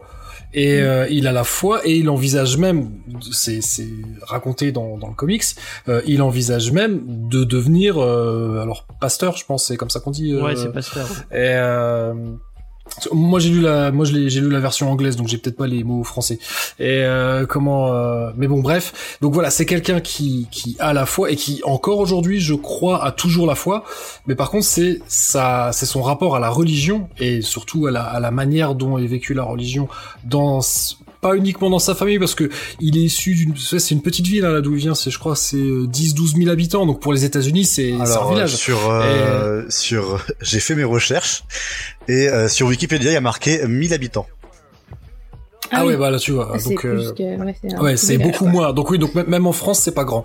Euh, donc a priori, ouais, on ressent que toute sa famille est, est dans cette branche-là, et même euh, une bonne partie, je pense, des gens dans cette ville-là. Et c'est Mhm. pas, c'est pas expliqué dans Blankets, mais il a même été carrément dans une école qui n'est ouverte que qu'aux gens qui font partie de cette branche du protestantisme. Donc il a vraiment été élevé à mort dans la religion. Et oui, et et il y a un petit, voilà, c'est sans révéler la fin. hein, bon, euh, voilà, il y a tout ce questionnement. Une, une des thématiques principales de, de Blanquette, c'est qui est peut-être même le vrai fil rouge de Blanquette, c'est le rapport de Craig Thompson par rapport à la foi. Mm. Et, euh, et, et il dit justement qu'il a des, des amis homosexuels qui lui ont dit, mais en fait, Blanquette, c'est ton coming out. Oui, c'est ce que j'allais dire tout à l'heure quand j'ai dit ah il l'a révélé à ses parents. C'est- je- J'ai eu le mot coming out qui est venu, mais je me suis Ouais, dit est-ce que bah, c'est vraiment euh, Lui-même euh, dit, adapté? Je sais pas, Ouais, mais, lui- mais oui, lui-même dit qu'il qu'il n'utilisera pas ce mot, euh, n'étant pas, euh, tu vois, vu qu'il est pas Mm. homosexuel, il dit qu'il lui l'utilisera pas, mais qu'il y a des gens dans son entourage qui eux sont homosexuels et qui, a priori, ça, eux, quand ils ont lu Blanquette, il y a eu une résonance euh, pour eux. Ils Mm. ont dit, bah ça fait parce que et, et malheureusement, oui, ses parents ont, ont pas très bien réagi euh, au fait que, au fait, mais Il comment il est dépeint, propre ouais. foi. ouais, ouais, c'est peut-être. ouais. euh, Vas-y. Mais non, non, je te laisse, je te laisse continuer. Non, non, je disais, bah oui, son rapport à la religion, euh, je l'ai trouvé très très intéressant parce que je m'intéresse pas mal à, au rapport euh, des gens à, la foi parce que moi je, je crois absolument pas et j'ai jamais été élevée là-dedans. Mais je trouve ça euh, très très intéressant et, euh, et du coup euh, je suis euh, des fois des, enfin je suis des gens qui qui croient et, et ça je trouve du coup je trouvais que ce cheminement là était hyper intéressant parce que les gens que je suis ont généralement ce cheminement aussi c'est-à-dire qu'ils ont été élevés euh, du coup dans, dans des religions dans des sectes euh, et, et autres euh, joyeusetés et euh, ils s'en sont petit à petit détachés, quitte à être en rupture familiale euh, et, euh, et, voilà. Et mais ils continuent quand même à avoir, une forme de foi et, à adapter en fait c'est leur croyance à, leur vie actuelle et du coup je trouve ça absolument passionnant. Voilà. mais moi j'avais une question du coup Vincent, ce côté-là par rapport à la religion, c'est ce, ce lien qui, cette évolution qu'il a, ça t'a pas parlé, enfin ça t'a pas parlé du coup, c'était pas. On a perdu Vincent on a perdu Vincent, qui, on le rappelle, dans la vraie vie, est un, est un apôtre euh, du pastafarisme, bien, euh, bien sûr, qui porte euh, le, le, chapeau et tout, de, de nouilles. Et oui, parce que je, je, je, veux aussi bénéficier des crédits d'impôt dus aux religions aux États-Unis. Ah, donc j'avais soit le pastafarisme, soit l'église l'église sataniste qui est, qui est vraiment pareil pour échapper aux impôts aux États-Unis. Ce, bah, le, ce côté religieux, enfin, je le connais peut-être un petit peu plus que que Zaius avec les différences, notamment euh, entre entre les différentes religions chrétiennes, puisque là en tout cas c'est euh, c'est ça. Là on est sur euh, on, est sur quelque chose de très rigoriste. Et d'ailleurs, ce qui est très intéressant, c'est que il y a quelque chose finalement peut-être d'assez français euh, dans le, comportement de l'auteur qui en fait va finir par rejeter comme beaucoup de Français le font, c'est-à-dire les, euh, les, dogmes, c'est-à-dire la, la, religion elle-même, mais pas euh, pas les messages chrétiens, puisqu'il dit à son frère quand il est grand, je crois toujours au message du Christ, etc. Puis il garde une certaine foi. Euh, mais en fait, le dogme autour, c'est-à-dire que les, les, règles de vie, qui, qui, qui, régissent en fait et qui construisent euh, ces communautés euh, ensemble, ça il va les il va les rejeter. Donc en fait son combat il c'est pas un combat en fait qui est contre le, le religieux, mais qui est vraiment contre le, le dogme. D'ailleurs euh, il y a quelque chose de très intéressant dans le dans le comic, c'est la figure de, de Jésus qu'on trouve dans différents cadres. Et en fait il y a quelque chose qui a un moment qui est assez émouvant où justement en fait il fait l'amour donc hors hors hors dogme puisque bah, il est pas marié etc. Et en fait il y a il montre vraiment l'amour comme quelque chose de très euh, très fusionnel, très spirituel.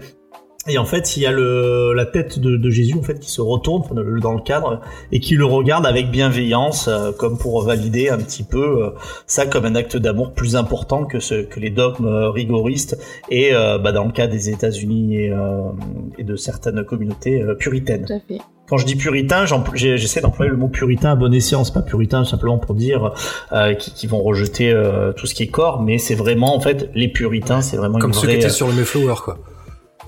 Tout à fait, oui, c'est euh, les, les façons, c'est les, les, les, colons qui sont partis en grande partie et qui ont les, après les Wasps, les Quakers, ce, ce sont euh, ce sont des, des, puritains qui étaient en opposition, euh, euh qui étaient beaucoup plus rigoristes que ce qu'ils trouvaient en fait, alors en Hollande, dans la, la, plupart des pays protestants. Par rapport à ce passage-là sur le sur la nuit où hein Pardon.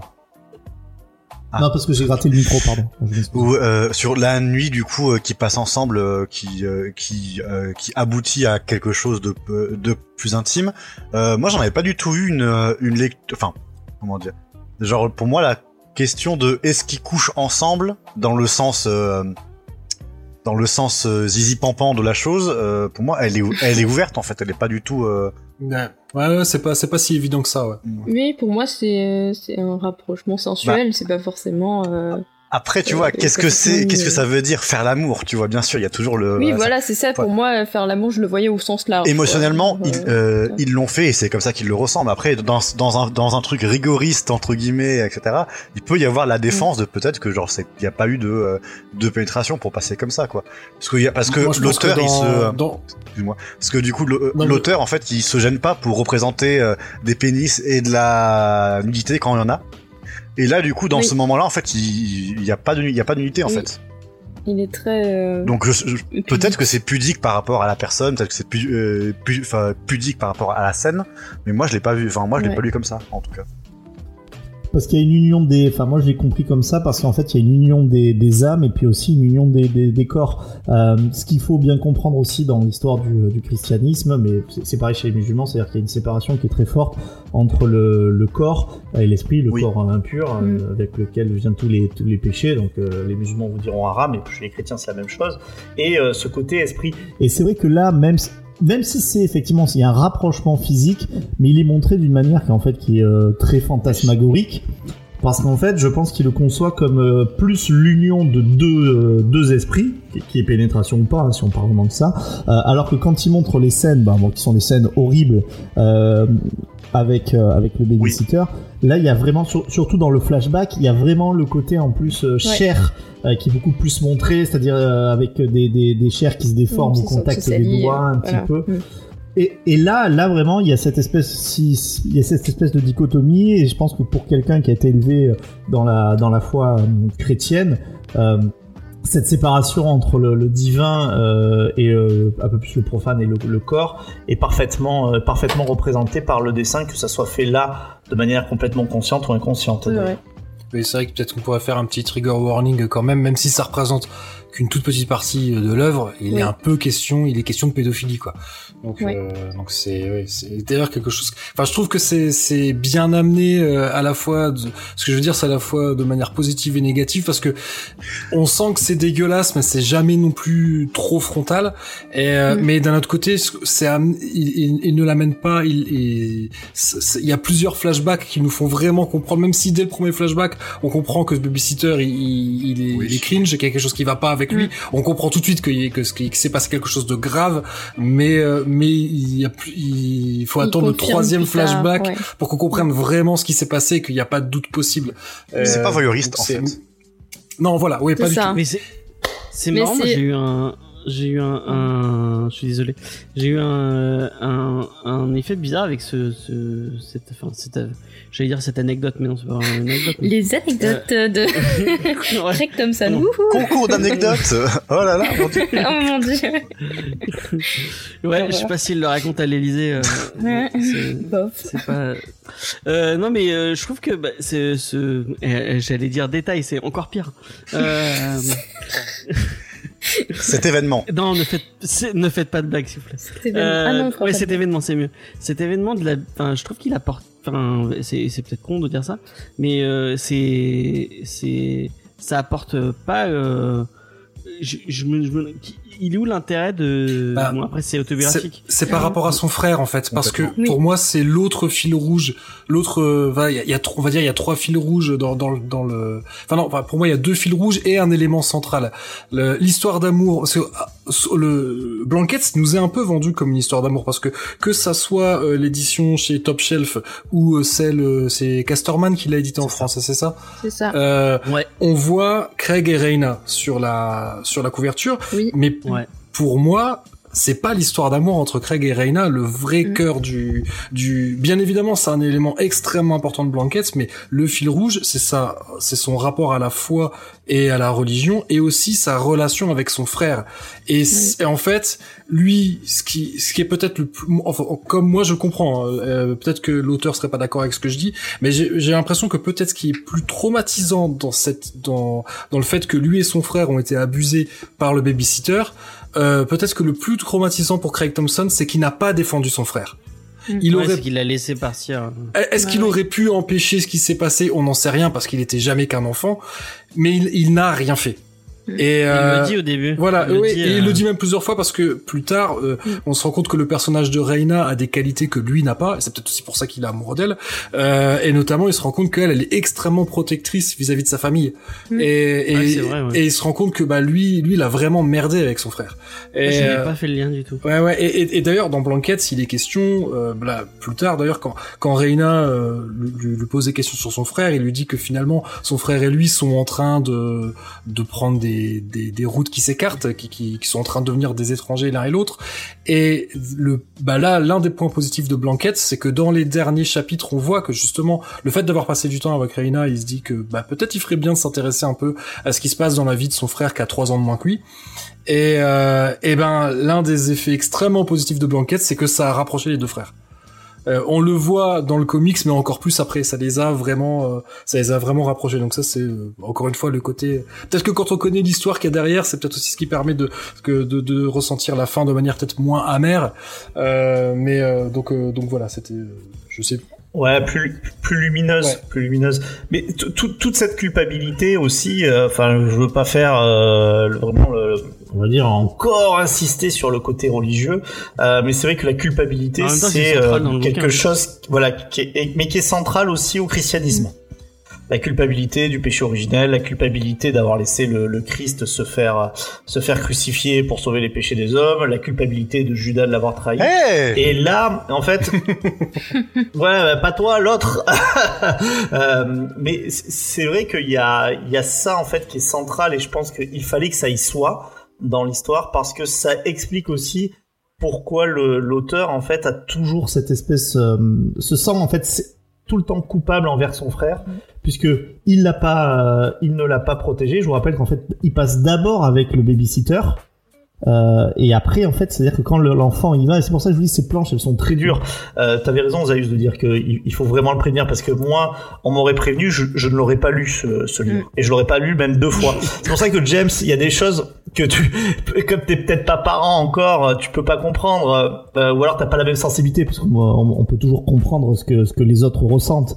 Il euh, n'y a pas forcément besoin d'être parent pour le comprendre. Mais c'est vrai que moi, ça me crée d'angoisse. Par exemple, quand on voit cette page où en fait, il sait ce qui va se passer avec son frère euh, ben moi, ça me rappelle un peu euh, quand j'ai vu le, le tombeau des Lucioles, mais j'avais envie de me tuer, quoi. C'était horrible. Alors, spoilez pas le tombeau, le tombeau des Lucioles, je ne l'ai toujours pas vu, je n'ai toujours pas réussi à me, me décider, mais bah, euh, voilà. bah, tu Prépare tes mouchoirs. Tu fais comme tu le sens. voilà. Ça, je sais, ça tout le monde me le dit, mais. Euh, mais le dites pas trop parce que moi, on me l'a dit, on me l'a dit, on me l'a dit, et au final, j'ai regardé les trucs et j'ai dit, ouais, bon, bah, enfin, bref. Bah, tu n'as pas d'âme. Mais, parce... mais, mais non, c'est Diane qui a pas d'âme il pleure sur il pleure sur tous les comics euh, James donc il doit avoir il doit bien avoir une âme quand même. C'est Murder Falcon qui me fait qui me fait pleurer. Mais t'as pas fait pleurer celui-là? Non, il m'a il m'a fait bah je, je peut-être euh, ou peut-être on, avant que je donne mon avis mon avis plus euh, plus et que je vous explique le pourquoi du comment de comment j'ai découvert euh, Blanquette si ça vous intéresse ça ça, ça vous intéresse pas peut-être demander à, à, notre invité euh, comment il a découvert Blanquette et, ce qu'il en a pensé. Euh. Je je sais plus trop pour être tout à fait honnête. Euh, je sais, je sais même plus pourquoi, euh, mais je sais quoi là. J'ai l'édition Fantagraphics que j'ai, ça fait euh, longtemps que je l'ai, donc j'ai dû l'acheter quelques années après qu'il soit sorti. Mais je je saurais pas trop te dire. Je je pense quand même que que les quand il est sorti chez Casterman, peut-être que je l'ai vu longtemps en tête de gondole chez mes libraires préférés, que j'ai dû le feuilleter, puis qu'un jour j'ai fini par acheter la version la version de non, j'ai dit Fantagraphics, non, je me suis trompé. Euh, c'est Top Shelf. Ouais, c'est Top Shelf. Ouais. Et euh, comment mais je, non il a pas peut-être qu'il a publié enfin, soit peu importe euh, pourquoi j'ai pourquoi je me suis planté euh, non je sais plus comment par contre ce qui est marrant c'est que après coup bah déjà en lisant euh, parce qu'on on a parlé des choses un peu dures dans dans Blankets parlons peut-être des choses positives. Il y a alors pour moi la musique est un truc qui est même si c'est vraiment en arrière-plan dans Blankets il y a beaucoup de références à la musique, notamment la chambre de Reina, donc la, la fille dont il va tomber amoureux, euh, est tapissée de, de comment euh, de posters de groupe, ce qui moi me rappelle ma chambre de moi quand j'étais. En fait, la chambre de Reina ressemble furieusement à ma chambre d'adolescent à moi. Et euh, donc ça déjà ça m'a parlé parce que donc voilà visiblement si ce n'est elle, mais où Craig Thompson a, vraiment un, un, certain goût pour le rock indé et le punk des années 90, donc comme moi. Hein, donc ça, ça, c'était une des bonnes surprises en, feuilletant le livre. Et puis aussi, peut-être, euh, ce qui m'a attiré, c'est que, euh, comme je l'avais déjà expliqué euh, l'autre fois où j'ai été dans Comics Discovery, moi à la base, je viens pas du tout du, du comics. J'y suis venu tardivement et je pense que Blanquette, c'est un des premiers comics, en tout cas roman graphique. Enfin, j'avais lu Mouse quand j'étais ado, qui m'avait bien évidemment Mouse de Art Spiegelman qui m'avait qui m'avait mis une claque euh, monumentale mais bon je pense que ça c'est le cas pour euh, pour tout le monde. Oui, oui. Et, euh, et c'est vrai que voilà, moi, si tu, je pense que c'est ça et, où j'ai un peu mis le doigt dans l'engrenage avec le roman graphique parce que tu vois, si je devais euh, te citer euh, mes trois romans graphiques préférés en mettant vraiment Mouse à part parce que Mouse c'est voilà c'est à part, euh, je t'aurais dit bah, Black Hole de Charles Burns. Donc euh, quand vous quand vous avez fait l'émission l'autre jour, j'étais hyper content. Essex County de, de Jeff Lemire, qui est aussi pareil un, un bouquin, bah, qui est aussi d'ailleurs un bouquin sur euh, relation entre frères qui m'a qui m'a vraiment beaucoup touché. Et puis euh, et puis Blankets de, de, de Craig Thompson quoi Donc je je saurais plus exactement te dire, euh, enfin vous dire euh, comment, pourquoi j'ai euh, j'ai eu envie de, de, lire ce bouquin, mais ce qui est aussi possible, c'est que Craig Thompson, donc bah il vient du fanzine, ça se sent hein, finalement dans son que dans, dans, dans son dessin et le fait que ce soit en noir et blanc, voilà, donc il, vient il vient de ce milieu-là qui définit lui-même comme le pendant du courant DIY dans la musique, enfin le, le pendant donc BD du courant DIY dans la musique et c'est exactement ça et c'est moi ça me forcément ça ça pour les gens pour les gens qui connaissent mes goûts voilà ça me parle énormément. Et autre chose parmi euh, les influences. Mais tu viens du fanzine aussi toi non? Bah moi je viens du fanzine euh, oui mais mais pas BD hein euh, fanzine euh, ouais. du du fanzine comment bah tu où t'écris des chroniques de concerts et de et de disques. Et, parfois d'ailleurs j'écrivais aussi un peu des, des chroniques sur des BD ça m'arrivait. Mais bon soit on n'est pas là pour parler de moi mais mais comment mais ouais lui il cite comme trompe trompe d'avant internet. Pardon. Pardon euh, comment ouais, ouais c'est ça c'est exactement ça et euh, comment euh, et il situe parmi ses influences mais vraiment énorme influence euh, bah il cite la BD française et notamment les auteurs de l'association donc euh, et pareil, et donc donc beaucoup d'auteurs de l'association qui eux eux-mêmes viennent du fanzine. Donc euh, bah donc ils citent comme énorme influence euh, Lapino et les carottes de Patagonie de Lewis Trondheim qui, énorme vient de chez vous, hein. enfin qui vit chez vous. Euh, bah ils citent David B comme influence et comment ne pas penser à l'ascension du haut mal quand on lit euh, donc un bouquin moi que j'ai adoré que que j'ai lu avant Blankets. Enfin un bouquin non parce que c'est c'est six tomes l'ascension du haut mal. C'est voilà en termes de d'œuvres autobiographiques centrées autour de la famille. Je pense que voilà l'ascension du mal et puis en noir et blanc euh, avec euh, des, des, des, contrastes extrêmement marqués. Je pense que ça met euh, pour les gens qui aiment ce style, ça met, je pense que ça met tout le monde d'accord. Euh, ici le, petit Christian de Blutch aussi, il est ami avec Baudouin. Enfin donc en fait, Craig Thompson connaît très bien, j'allais dire la scène indé de la BD de la BD française quoi. donc donc c'est peut-être aussi pour ça que pour un comics, bah c'est il y a un côté très européen en fait. Dans euh, quand bien même lui ne, ne, le soit pas.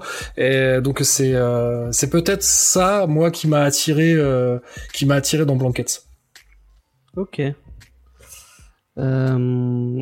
ben je vais je vais donner la, la mienne. Non c'est pas ça. Bon je cherchais un truc en même temps tu sais que voilà enfin ah, si si tu veux je peux moi enchaîner moi moi aussi hein. Et ben, non, je voulais, je garde le ah meilleur pour la fin. Euh, moi, euh, donc euh, Igor m'a fait lire le sculpteur en me disant vas-y lis, lis, le sculpteur, c'est trop bien. Autre BD que, que j'ai fait lire à, à, Diane et à Vincent qui m'ont dit mais non c'est de la merde ton truc va te va te faire foutre avec tes BD déprimantes. Pas de la merde mais moi perso ça m'a bon. En fait c'est mille fois mieux. Dans, dans ma euh. tête, dans ma voilà, dans mon ressenti bien sûr. Euh, si vous aimez. Non mais euh, lisez, lisez le sculpteur de, de Scott McCloud. J'en parlerai en recours une énième fois parce que vraiment moi j'ai moi j'ai kiffé. et bah à la fin du quand j'ai quand j'ai fermé quand j'ai fermé le sculpteur, j'ai demandé à Igor mais mais vas-y mais Igor mais mais balance tes recommandations. vite vite vite. j'ai j'ai trop envie de relire des trucs comme ça. Et euh, d'ailleurs, on, salue euh, Igor euh, euh, et on a hâte de refaire des émissions avec lui. Euh, et du coup, bah, le, premier truc qu'il m'a dit de lire, c'était Blankets, donc de, de Craig Thompson. Et moi, j'ai dit que c'était déprimant parce qu'à la fin du bouquin, j'étais énervé. Vraiment, moi, ce, ce, ce, bouquin, m'a, à la première lecture, parce qu'au final, quand je l'ai relu, j'y peut-être que je me suis trop concentré sur l'histoire d'amour euh, la première fois. Et après j'ai je me suis fait porter hein, par les par les autres thèmes qui sont euh, hautement plus intéressants et, et plus euh, et plus portants et plus importants. Parce que vraiment je trouve que bah au final j'ai fermé la BD en me disant tout ça pour ça.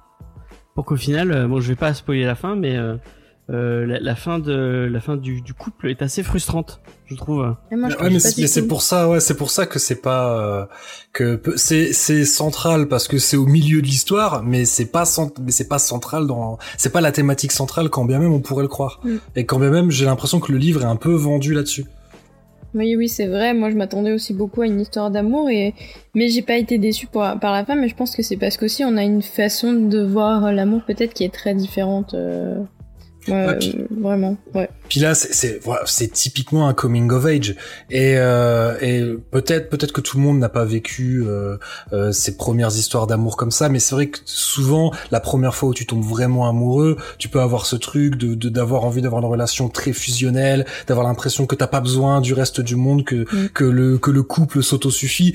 Et bah, dès lors que tu enfin s'il y a des gens euh, qui qui sont tombés amoureux euh, à, à- voilà à quel âge il a euh, dans le il a quoi 17 16 17 ans je pense euh, Ouais, c'est ça. Ouais. et euh, et comment et peut-être qu'il y a des gens qui ont gardé leur premier amour de cette époque-là et qui continuent de s'aimer comme ça et Mm. et finalement c'est certainement très beau et tant mieux pour eux mais je pense que la, la plupart des des premières histoires d'amour aussi belles euh, euh, fussent-elles euh, bah oui elles ont toutes mal fini et et en fait euh, son histoire avec Reina euh, elle est bancale parce que justement, euh, tu, Mm. un couple ne s'autosuffit pas.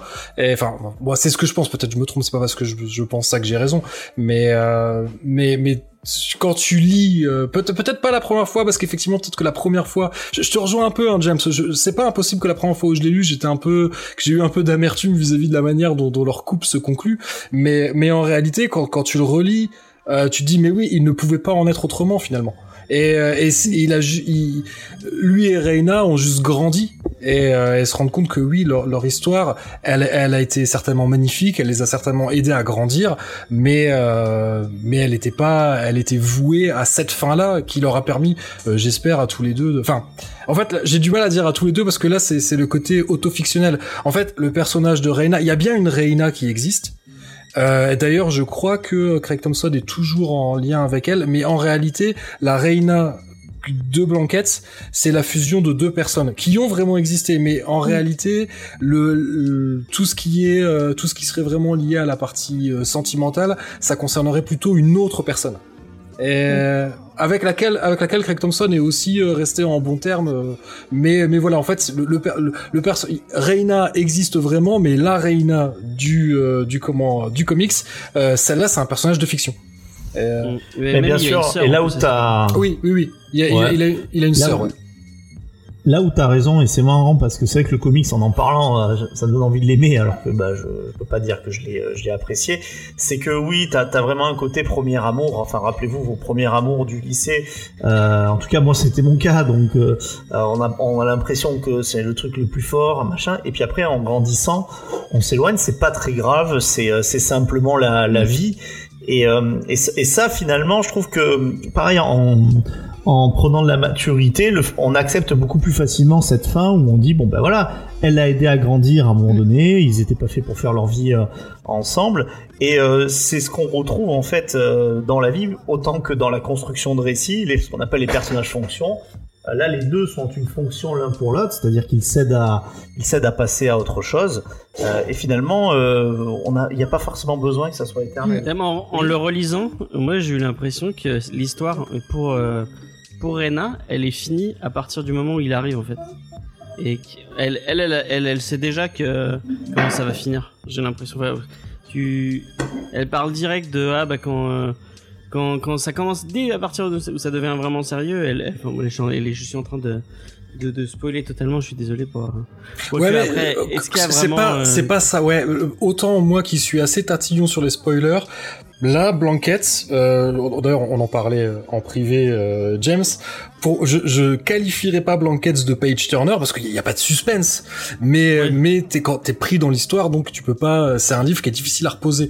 Mais euh, autant tu vois pour Blanquette, j'aurais pas de scrupule à raconter ce qui se passe parce qu'en fait c'est la manière dont c'est dessiné et la manière dont dont c'est assemblé parce que euh, Craig Thompson joue beaucoup avec la temporalité et c'est c'est là d'ailleurs la, la- la grosse inspiration de Mouse elle est là c'est qu'il joue beaucoup sur la sur la temporalité. Les choses ne sont pas racontées nécessairement dans l'ordre même si il y a, il y a quand même il y a, il y a une espèce de, de fil conducteur mais les les, les ouais les- il mélange son adolescence son euh, son enfance. Il y a des il y a des flashbacks des flash forward donc c'est finalement c'est peut-être pas si grave que ça si on raconte euh, si on raconte ce qui se passe au début au milieu à la fin parce que le plus important c'est ce qu'il y a entre. Ouais, il Euh, faut vivre le truc et le lire en entier. D'une traite. Mais je t'ai coupé, du- peut-être, euh, peut-être que je t'ai coupé. euh, Du, du coup, je disais euh, bah, que à partir du moment où elle dit, enfin, où euh, pour euh, pour pour Craig ça devient sérieux, elle, elle, elle a, elle a déjà, elle sait déjà, enfin, mais elle dit, oh, mais tu restes que 15 jours. euh. euh, après, quand tu seras parti, ce sera fini, quoi. Puis il y, a, pas que ça, il y a aussi un petit côté parce que donc expliquons, ils se sont rencontrés dans un espèce de camp de vacances pour enfants de familles très religieuses. Alors, je sais pas s'ils sont tous de la même obédience, mais euh, voilà, c'est un peu cette idée-là. Et eux, ils font partie un peu des, euh, je vais pas dire des freaks, mais un peu des outsiders, quoi. Ils font partie de ceux qui qui se sentent un peu perdus dans dans dans ce monde-là. Et on, va, allez, on va pas expliquer pourquoi. On va on va laisser un peu les lectrices et les lecteurs découvrir, enfin les futures lectrices et futurs lecteurs. Mais euh, mais finalement, donc au début, quand on voit le ce qui au départ n'est juste qu'une histoire d'amitié, même si on se doute bien qu'il va se passer autre chose, euh, on a l'impression qu'ils sont euh, très semblables l'un et l'autre. Et finalement, quand enfin ils vont passer du temps ensemble, euh, ben on se rend compte que d'ailleurs elle le dit, c'est rat des villes et rat des champs.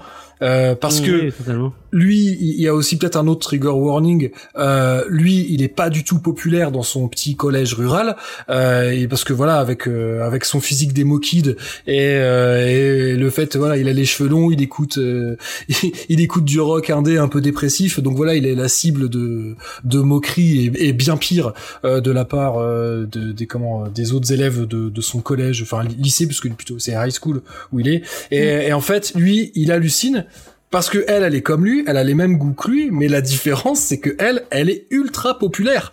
Et il se rend compte, et il se rend compte que lui, qui est complètement un outsider euh, dans, dans son dans son lycée, dans ce bahut-là, il est complètement générique il est, euh, il se rend compte que le look grunge qu'il a, bah tout le monde l'a en fait. Alors que lui, bah oui, lui dans son bled, il est le seul à être comme ça. Et, euh, et ça c'est assez, euh, c'est assez marrant. Et puis moi là pour le coup ça, là ça fait un peu une résonance avec mon histoire personnelle parce que pareil moi quand j'étais au collège, euh, on, devait, on devait être quatre à écouter du rock et puis quand j'ai changé de bahut quand je suis allé au lycée, ça a pas été tout de suite le cas, mais rapidement ouais, peut-être que ouais que sans m'en rendre compte, je faisais partie des cool kids quoi. Et parce que parce qu'il y a un moment les gens grandissent. Et moi moi dans mon cas c'est plus euh, à un moment les gens grandissent et, se mettent à avoir euh, meilleur goût. Mais, euh, mais mais lui enfin moi ce passage je le trouve il me fait toujours marrer. À chaque fois qu'en fait il là tout d'un coup il, tombe ouais il tombe d'un immeuble de, de 10 étages parce qu'il pensait qu'ils avaient un truc qui était rien qu'à eux. Et en fait bah non des, des mecs comme lui elle en fréquente plein en fait. Donc ça c'est ça c'est assez ouais c'est assez marrant. Tu voulais dire quelque chose Diane? Euh, non, je crois pas. Non, j'approuvais tout ce que disait. Euh... D'accord. Non, non, y a, je, je, suis d'accord avec, euh, avec lui. Je le teasais tout à l'heure comme, comme le, le meilleur. Du coup, on va, on va, on va y passer. Euh, Judas, t'as pas trop euh, donné ton avis. Euh, et je sais qu'il est positif, euh, contrairement à, à, cette, cette evil Vincent? C'est le cool Vincent. Mais Vincent, le pauvre, on lui a arrivé ses angoisses profondes. Qu'est-ce que tu veux? Désolé, désolé. Deux fois en plus, Bien ça sûr. pire. Bah ouais, deux, deux, deux, deux fois, c'est un peu trop. Euh, On dit jamais 203, écoute, euh, voilà. Bah, alors, ah, je le relirai bien une autre fois, tiens. tu sais ce que t'auras pour, euh, pour ton... Histoire de bien terminer la crise d'angoisse, tu sais. ah ouais, génial. Merci, merci, merci les copains. Désolé pour toi. Mais donc oui, bah, James, James, James, en fait, t'as fait, t'as fait cet été pour que je lise des trucs qui me plaisent, en fait. Ouais, je le savais. Je, tu t'es dit, là, voilà, c'est bon, on va faire, on va faire plaisir au Judas, là. On a enchaîné des titres pas terribles euh, dans Comics Disco, que je, euh, que la, dont la plupart je, que je pouvais défendre en plus, hein. Mais voilà, tu t'es dit, je vais lui montrer ce qui lui ferait vraiment plaisir dans cette émission. Et du coup, tu fais. En vrai, les trucs pas terribles, tu les as pas lus. Hein, oui, c'est vrai. Euh, parce que Spider-Man de père en fils, euh, c'est Vincent qui, qui s'est tapé. C'est frappe. Oui, mais c'est de, devenu culte. Effectivement. Mais donc ouais, Blanquette, euh, Blanquette, j'ai adoré en fait, parce que genre au-delà de de tout ce qu'on a déjà pu dire, de l'aspect graphique, de l'aspect technique, de tout ce qui peut être super intelligent et brillamment fait dans ce dans ce comics, moi je me suis à fond identifié dans euh, dans dans deux thèmes c'est-à-dire la, bon, déjà, tout ce qui est religion, c'était hors de question. Genre, c'était euh, terrain inconnu parce que bah, moi j'ai famille, euh, enfin mes parents athées euh, complets. je crois qu'il y a vite fait mes grands-parents qui sont croyants et c'est à peu près tout. J'ai eu aucune éducation religieuse et c'est absolument pas des thèmes qui me parlent ou des questionnements que j'ai pu avoir.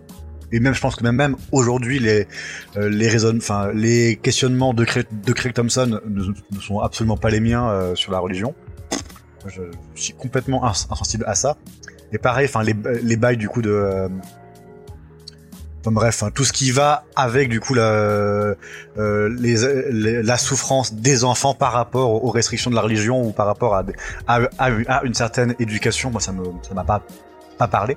Par contre, vraiment tout ce qui est euh, relation aux frères, euh, ça m'a énormément, euh, bah, ah ça m'a, enfin c'est entré vraiment en, en raisonnement, genre et la façon dont, euh, dont Craig Thompson le, euh, le, le, raconte et le montre, en fait, ça, je, je serais incapable de ne serait-ce vous dire pourquoi euh, tel truc me touche, tellement c'est intime, en fait.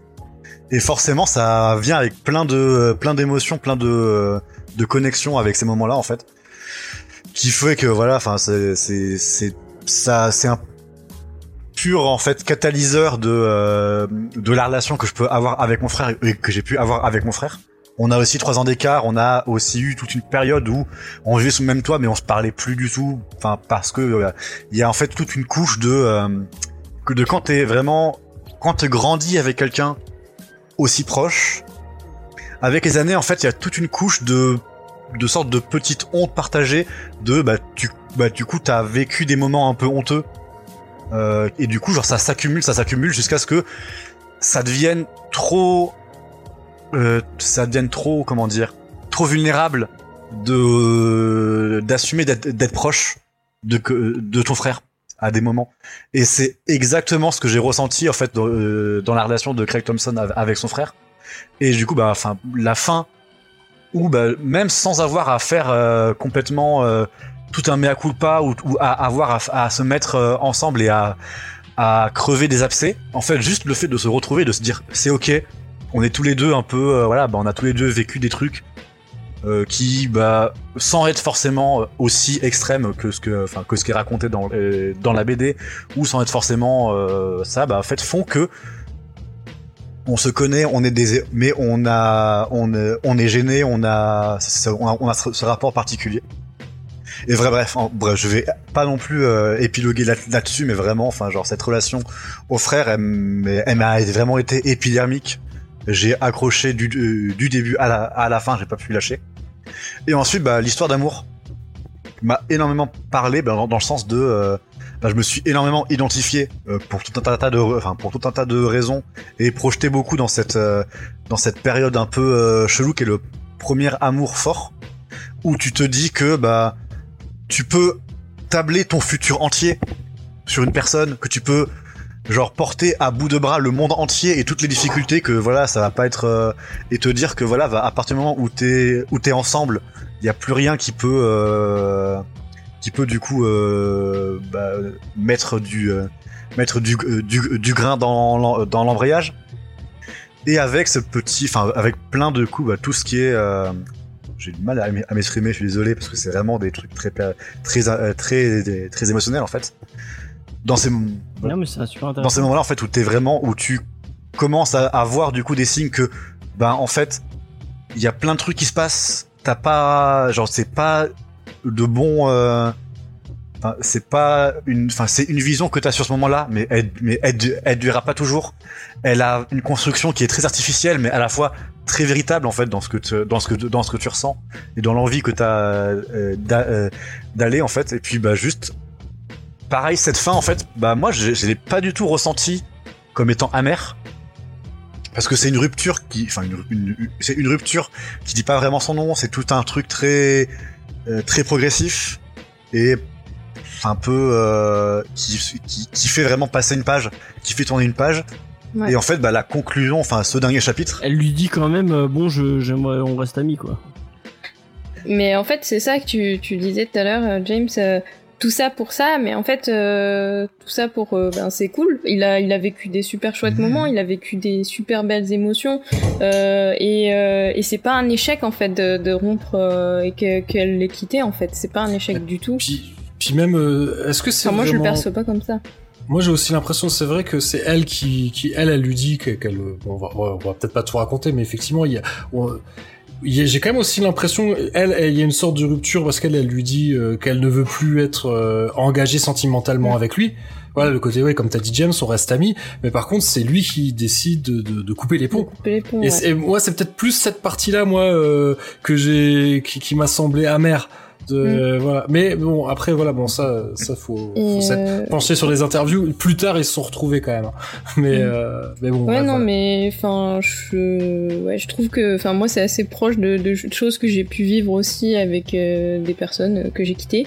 Et et en fait, ouais, je, genre je pense que Enfin, il y avait aussi un côté, j'ai l'impression que hum, quand elle le quitte, il s'y attend un peu aussi. Il y a, y a quelques signes auparavant qui, qui montre que bon, euh, depuis qu'il est rentré, euh, la fusion elle est plus plus tant là quoi. Donc euh, ouais, non moi ça m'a mm. pas, pas ça m'a pas voilà. Et puis surtout moi ce mal, vécu. en vrai moi aussi ce que je me dis c'est que ça aurait pu les blesser énormément tous les deux et du coup que ça s'arrête avant qu'il y ait des concrétisations stupides à, comme on a pu voir il y a il y a deux semaines avec du coup bah, des des enfin, des grands euh, des grands ados qui fuguent ensemble qui partent faire leur vie euh, en mode bah on est un et on est un et indivisible et puis on va bah on va balancer nos vies pour euh, pour se faire juste notre cocon en fait là il enfin c'est pas du tout bah le propos enfin c'est pas du tout ce qu'il prévoit de mm. faire mais il y a cette possibilité de mm. de le faire à un moment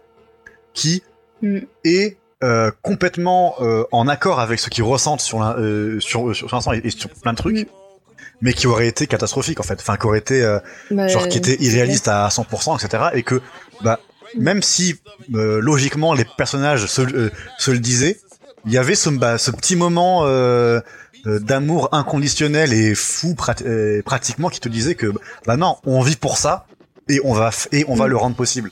Et du coup, bah, le fait que en fait cette rupture se fasse correctement en fait sans que euh, sans que bah, au final aucun en tire de traumatisme ne soit vraiment blessé etc et ça en fait moi du coup bah il y a que du positif parce qu'il y a vraiment eu ce potentiel euh, euh, d'illimité et qui du coup bah, qui est inspirant pour le reste d'une vie en fait sans avoir euh, balancé sous le bus plein de trucs et bah, gâché plein de trucs en, en, en les ayant forcés à se confronter à la réalité quoi à l'expérience concrète.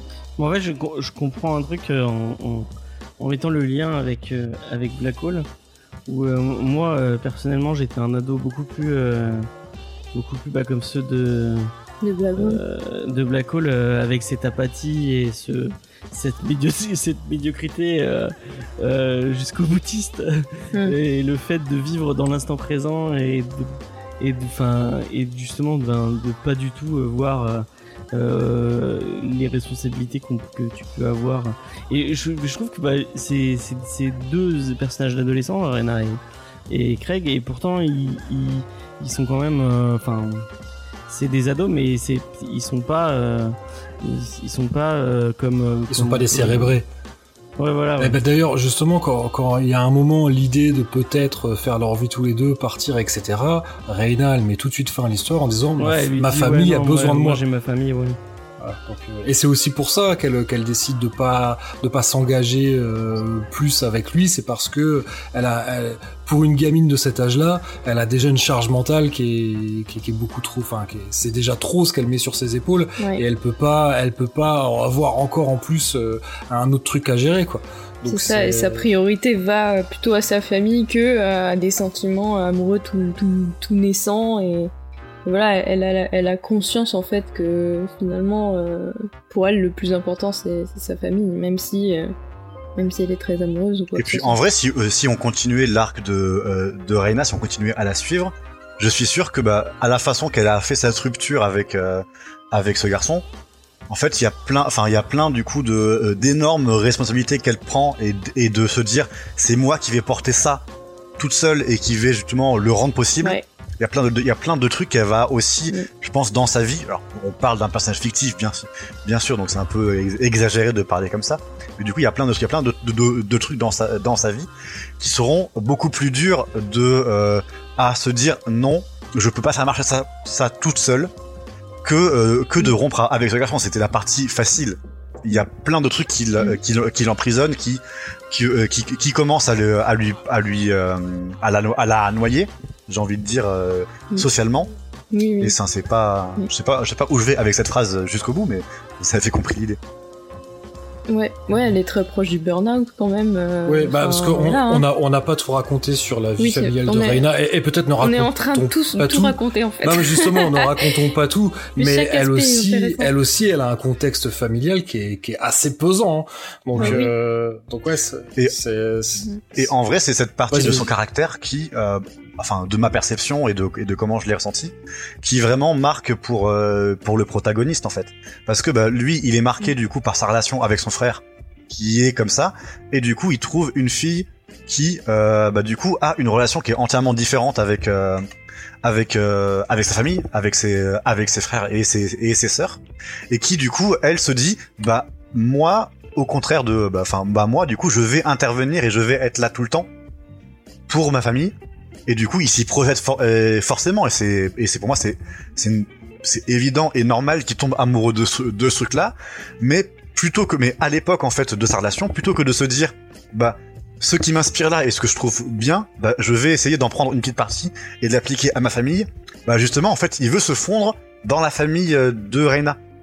Parce qu'il voit un modèle, entre guillemets, qui lui fait envie et qui marche déjà. Alors que ça marche pas en, euh, en vrai, hein, mais il y a plein de trucs. Ah non, ça marche pas du tout. Ah oui. Du coup, voilà, du coup, il y a vraiment toute cette progest... enfin, toute cette projection dans l'âge adulte que tu te fais à, à travers, du coup, des, euh, comme ça, où tu réfléchis pas vraiment à ce que tu vas faire des éléments qui, qui constituent ta vie, mais dans quels éléments tu veux aller chez les autres. Je sais pas si je suis clair. Bah, moi, en tout cas, je vois ce que tu veux dire parce que, mais moi aussi, il y, a- il y a plein de choses dans. Peut-être pour prolonger, je sais pas si tu seras d'accord avec ce que je dis, mais peut-être pour prolonger un peu ce, ce que tu as dit précédemment. Euh, ce que je trouve fort en fait dans Blanquette, c'est que finalement, c'est un thème qui est très précis parce qu'on parle d'un ado euh, qui vit dans une communauté rurale très croyante, d'un état du Midwest où c'est l'hiver, euh, neuf mois de l'année. Euh, Enfin, tu vois, on parle d'un truc qui, qui, qui est quand même très précis.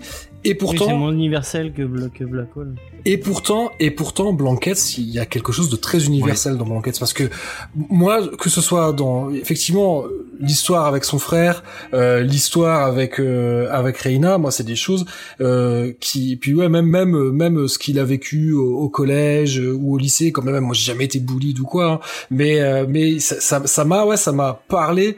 Ce, c'est peut-être aussi pour ça, ça se trouve, c'est un plaisir très égoïste en fait de de lire Blankets parce que il y a énormément de choses qui m'ont parlé. Puis il y a aussi, là, pour des détails que je, que je raconterai pas, mais il y a des coïncidences, et là pour le coup c'est du hasard complet, mais il y a des coïncidences qui résonnent énormément avec euh, ma vie familiale et qui c'est, c'en est troublant. Euh, donc euh, même justement, je parlais du Wisconsin, c'est voilà, c'est moi je n'y suis jamais allé, mais mon frère a passé du temps au Wisconsin et en fait le plus dingue, c'est qu'à l'époque où mon frère était au Wisconsin, c'était pendant pen- vraiment mais pile poil exactement au même moment de Blanquette. C'est-à-dire que Reina, Reina et Craig, il aurait pu les croiser. C'est euh, hallucinant. Tu vois, de c'est, enfin c'est fou. Donc moi, moi, j'y suis jamais allé, mais lui m'a raconté. Et donc tu sais, je me suis complètement projeté, euh, complètement Ah. projeté là-dedans. Et donc c'est pour ça que je vous parlais de Green Bay parce que voilà, lui il a passé du temps là-bas.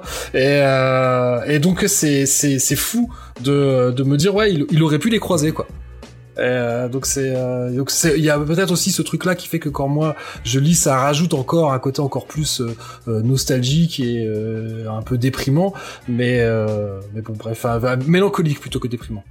Bon, en parlant de trucs un peu mélancoliques et, un peu et il y a aussi tout un, truc c'est pas une thématique du bouquin mais ça il y a la neige qui revient qui revient beaucoup. Qui en permanence là. bah d'où le nom Blanquette Ouais. Blanquette Blanquette ça fait référence à plein de trucs Oui. Euh, Blanquette, c'est oui eff- effectivement le patchwork que Reina lui offre, mais c'est aussi le lit qu'il partage avec son frère pendant des années, et puis ce- cette couverture neigeuse qui est là euh, tout le temps et qui et qui le déprime quand elles font. Et euh, moi, en tant que, que petit garçon qui a grandi dans dans euh, dans la Savoie au fin fond de la Maurienne, avec euh, bon, et c'était pas, on n'était pas au Wisconsin, mais euh, euh, il y avait beaucoup, et euh, ça m'a- beaucoup parlé. Ce bon, on n'avait pas autant de neige pour euh, avoir ce truc de froid là où il, s'amuse à marcher sans tomber dedans. Mais euh, moi j'ai passé des, heures et des heures avec ma sœur euh, dehors euh, à jouer dans la neige. On faisait des igloos, on faisait des trucs. et ça m'a ça m'a beaucoup parlé aussi. Ah, d'ailleurs, on, on, a beaucoup parlé de l'histoire, mais on n'a pas tant parlé que ça euh, du dessin.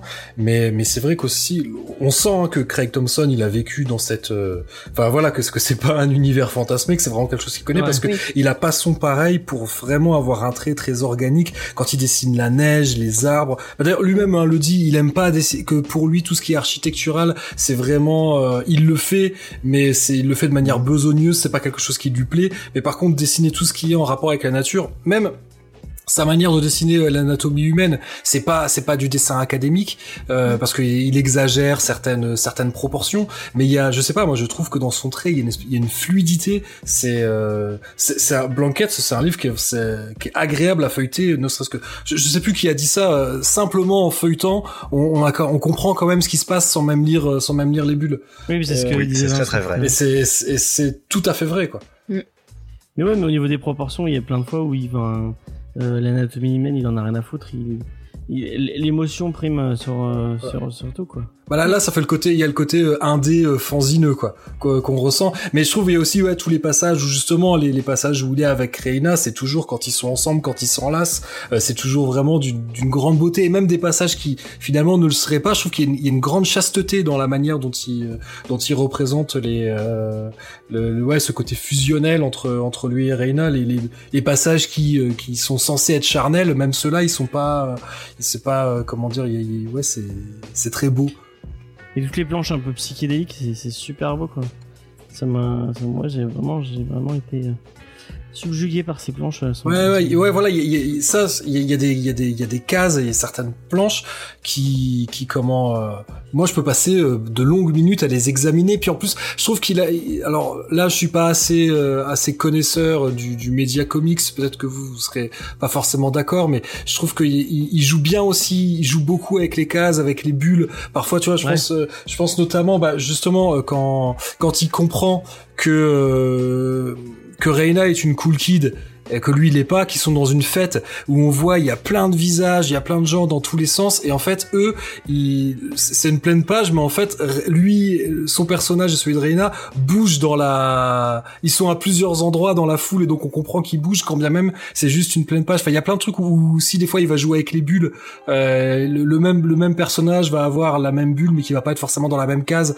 Il y a bon, là c'est oui, c'est difficile à expliquer. Euh. Puis là, non, Les petits bonhommes qui construisent les cases comme dirait Faye. Et, c'est Ils ont bien euh, fait leur, euh, leur travail. Ouais, y a, y a, je trouve qu'il y, y, a une grande intelligence. Il, la manière dont il construit, euh, dont il construit ses cases, dont il construit ses planches, je trouve ça. Alors peut-être que c'est des choses qu'il a repiqué à d'autres. Hein. C'est peut-être euh, moi qui ai pas assez de culture euh, de ce point de vue-là. Pour mais mais je, je trouve qu'il y a ouais, il y a, y a beaucoup d'intelligence et d'originalité et de fluidité dans la manière dont dont il construit son récit rien qu'avec le dessin. Et ça, je trouve que c'est quelque chose à mettre à mettre en avant. Oui. Faut que tu lises euh, euh, Jimmy Corrigan ou, euh, ou euh, Rusty Brown de Chris, euh, ah, Chris yes. Ware. Ah ouais, j'ai jamais lu, j'ai jamais lu de Chris Ware, mais oui, euh, euh, je, c'est, c'est quelque chose. T'étais pas la première personne à, à me recommander ça euh, par rapport à mes goûts. Judas te le recommande. Ah mais oui, moi c'était mon euh, mon top 2 de l'année euh, en toutes lectures confondues. Ouais, moi c'était mon cadeau de Noël de ma maman, même si je n'ai pas aimé le titre. Elle n'écoute pas l'émission, heureusement ou malheureusement pour moi, je ne sais pas. Euh, ok, bah on a fait, euh, on a fait un peu le tour. Ah oui, euh, c'est marrant moi, euh, ce lien avec le frère. Enfin, moi j'ai une sœur, Oui, une oui. petite sœur, et, et du coup je me suis, je l'ai pas retrouvé ce. Et du coup je me demandais à à, à, à Diane Mm. avec euh, avec Foudre. Est-ce que toi tu t'as t'as reçu, c'est Oui. un re- Ah oui, oui, penser à très des. très fort. euh, ouais, ouais, il y a des. Bah, le, la grosse culpabilité aussi, moi, je l'ai beaucoup ressenti euh, toute ma vie. Du coup, euh, ça, j'ai beaucoup. euh, j'ai- vraiment euh, relate. Mais euh, ouais, non, franchement, euh, le, ouais, le lien fraternel est très très très bien amené. Et je pense que il y a une grande partie des des gens qui, qui ont une relation avec, enfin, qui ont des, frères et des sœurs, qui pourront s'identifier, je pense. Ah puis en fait, James, ton problème c'est que la sœur, elle y est pas. Mais il, a, oui. il, a, il a expliqué hein, pourquoi. euh, Parce que le, en fait, à la base, euh, à l'origine, quand il a écrit Blanquette, il voulait vraiment faire une autofiction. Il, il voulait bien évidemment s'inspirer. Il voulait s'inspirer beaucoup plus librement qu'il ne l'a fait de son histoire. Il voulait changer tous les personnages. Et, euh, et, et en fait, il s'est rendu compte en cours d'écriture que ça allait être, que ça lui demandait plus d'efforts, que ça allait être plus compliqué d'essayer de masquer, de transformer la réalité. Donc il a, il, s'est- il a décidé d'assumer le truc et de, de, faire. et de le faire autobiographique, mais ce qui reste de l'autofiction, euh, c'est bah, le personnage de Reina, qui est en fait la fusion de deux personnages. Peut-être aussi, peut-être aussi que ça simplifie l'histoire. Peut-être que s'il avait dû raconter Ouais. deux histoires différentes, Parce ça, que ça- là, ça vraiment, rend. Rena, elle est vraiment Voilà. au, euh, aux confluences de tous les thèmes. euh, c'est Voilà. beaucoup plus simple. Et, et puis euh, et en fait, il s'est rendu compte que donc je pense que la sœur ne devait pas être dans l'histoire originale et quand il comme il y a déjà plein de thématiques fortes, il s'est rendu compte que la sœur, elle elle était juste un personnage qui était dans le décor.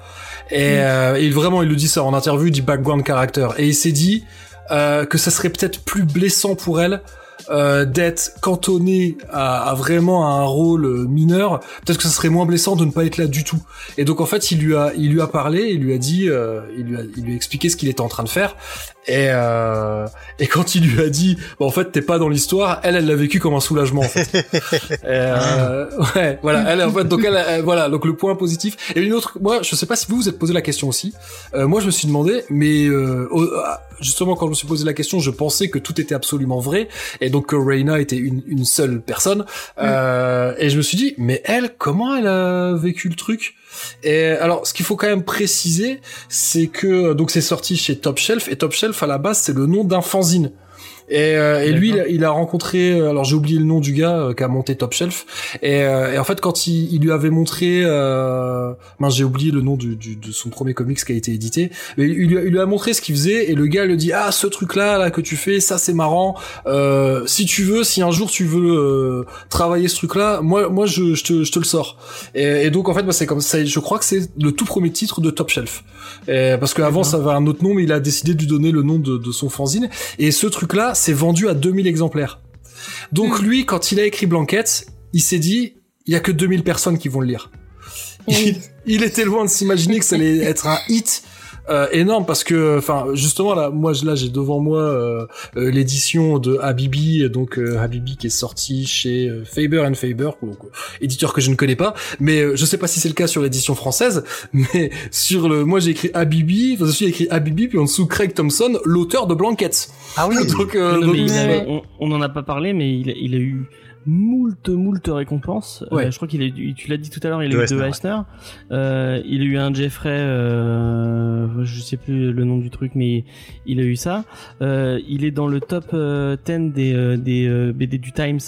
euh, comme euh, comme quoi étant euh, le- la meilleure euh, la meilleure BD euh, enfin les, me- les meilleures BD ou, ou les meilleures graphic novels euh, euh, les trucs à lire Euh, il y a Neil Gaiman qu'on a dit du bien il y a Alan Moore qu'on a dit du bien il y a Art Spiegelman qu'on a dit du bien Mais même sa, Vraiment, sa euh, BD, sa. BD, euh, sa BD précédente, euh, Alan Moore euh, avait euh, avait aussi été très positif. Il avait fait un retour extrêmement positif là-dessus. Euh, donc euh, donc ça c'est c'est pas rien quand même quand Alan Moore dit du bien de. Ce Ah que oui, tu- je pense que là, t'es content. Oui. tranquille. Ouais. Moi, je veux bien qu'ils viennent contre, me voir, des- me dire.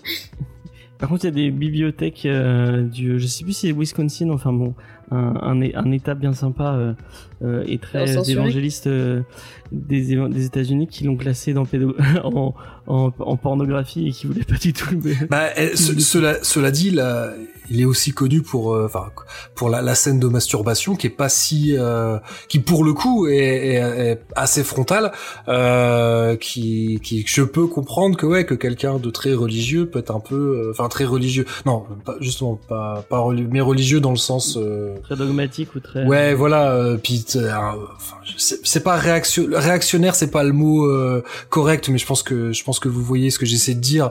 Euh, je- Oui, je peux comprendre que pour ces gens-là, c'est euh, c'est quelque chose d'extrêmement choquant. Ah quoi. ouais, alors que vraiment, elle vous, est. vous disiez vous avez pas été élevé dans la religion. Moi, euh, bon, je l'ai pas été vraiment parce que ma mère euh, est, pas du tout. On disait tout à l'heure, euh, elle, elle écoute France Inter euh, H24, donc vraiment c'est le bobo hipster euh, au, possible euh, dans ce genre de truc.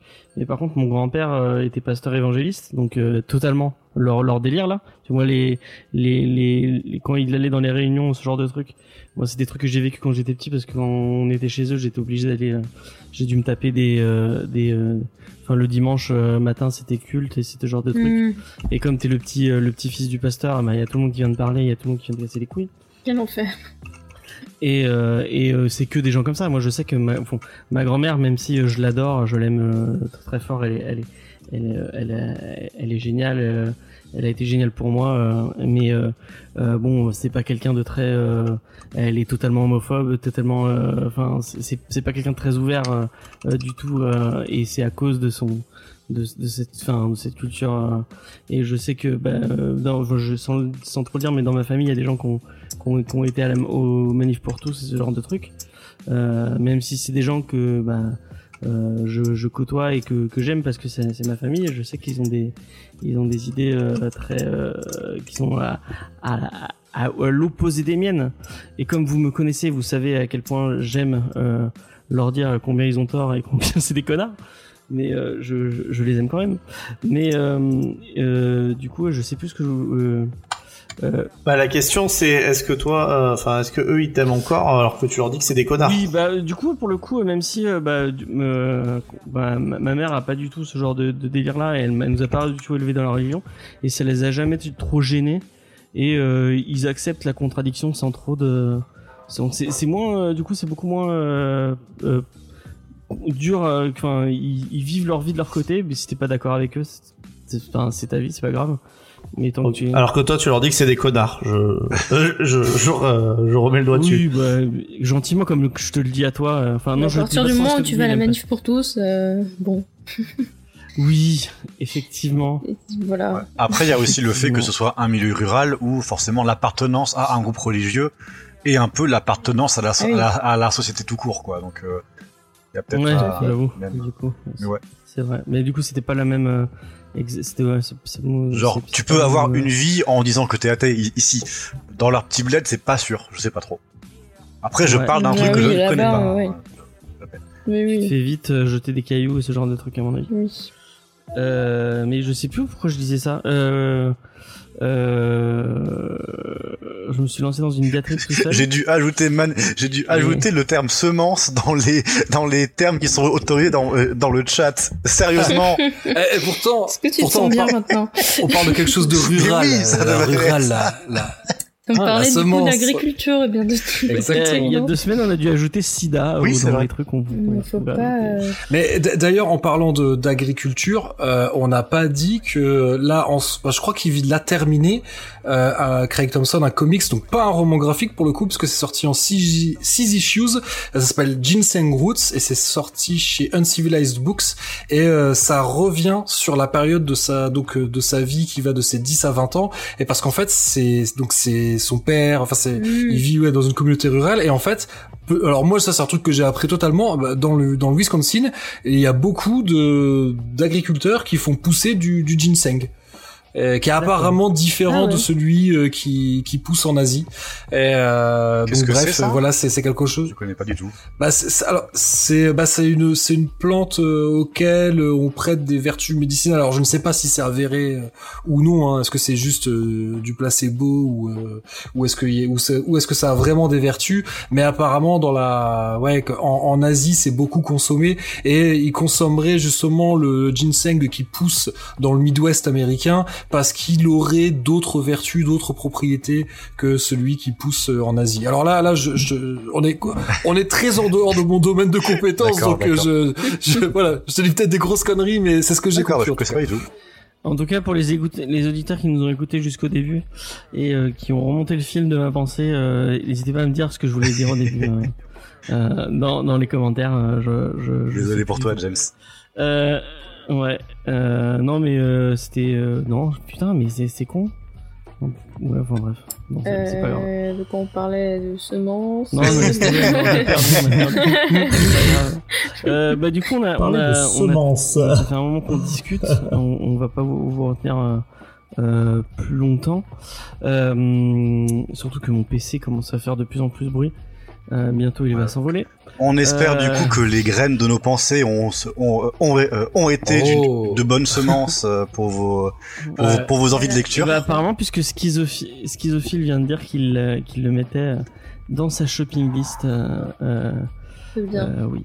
Mais voilà, moi, moi, moi si je devais content. conclure, moi je dirais que Blanquette, voilà, c'est vraiment une BD qui me donne envie de, de glisser une cassette de Where You Been de Dinosaur Jr. ou Repeater de Fugazi euh, dans mon Walkman Auto Reverse et, et d'aller faire une balade mélancolique dans les bois en hiver lorsqu'il neige bien évidemment quoi. Donc c'est c'est c'est, c'est le, le mood ouais, je suis dans un quand je le lis, je suis dans un mood mélancolique et euh, et puis euh, voilà, je, je fallait quand même que je parle de Fugazi parce que parmi toutes les affiches qu'il y a dans la chambre de Rena, il y a il y a une affiche Fugazi. Et rien que pour ça, Blanquette, c'est la meilleure BD Je suis monde. un millénial et je n'ai compris aucun des mots que t'as utilisé. Yeah. Eh ben, tu, viens- tu tout- tu vas tous les noter et tu vas aller Oui, ça euh, avec plaisir. Euh, je suis sûr que tu adores le punk euh, des années 70. Non, là, là c'est 90 90 s'il te 80, plaît. 90, 90, excusez-moi.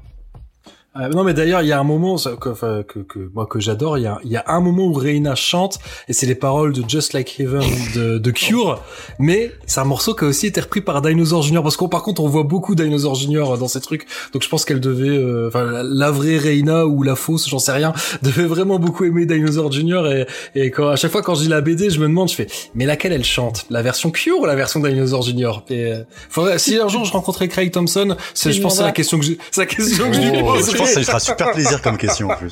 Je pense, ouais. Ouais, je suis sûr que Vincent est, est, est à fond là. Il, il, a, il, a, il a tout compris, il connaît tous les groupes euh, par cœur. Bah, Cure, c'est connu quand même. Ouais, mais je trouve qu'il y a trop de Robert Smith et pas assez de Michel Sardou.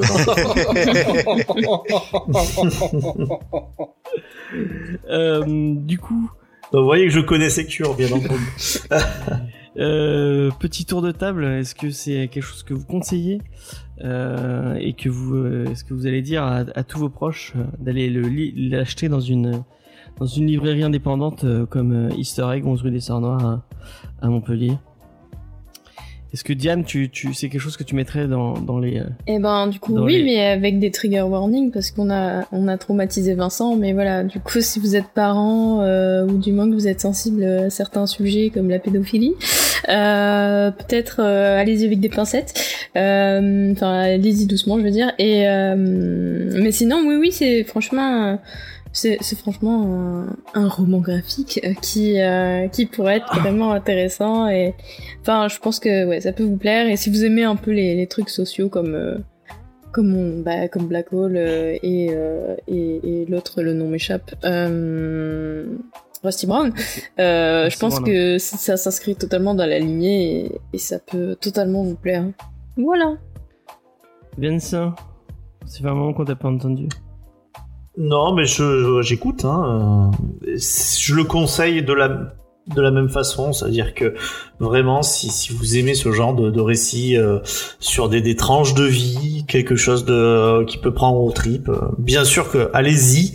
Moi, je ne peux pas dire que je l'achèterai parce qu'encore une fois, euh, même passer la scène où Jet disait euh, pour se moquer gentiment que j'avais été traumatisé, c'est surtout l'ensemble après qui est quand même les trois quarts du bouquin qui m'est passé euh, qui m'est passé au-dessus. Donc euh, encore une fois, si vous reconnaissez un peu dans moi mes critiques, réfléchissez-y et si par contre vous êtes euh, team Diane, team Judas, euh, généralement, euh, je pense qu'il faut que vous leur fassiez absolument confiance. bon par contre si vous en avez marre du noir et blanc euh, ce sera pas pour vous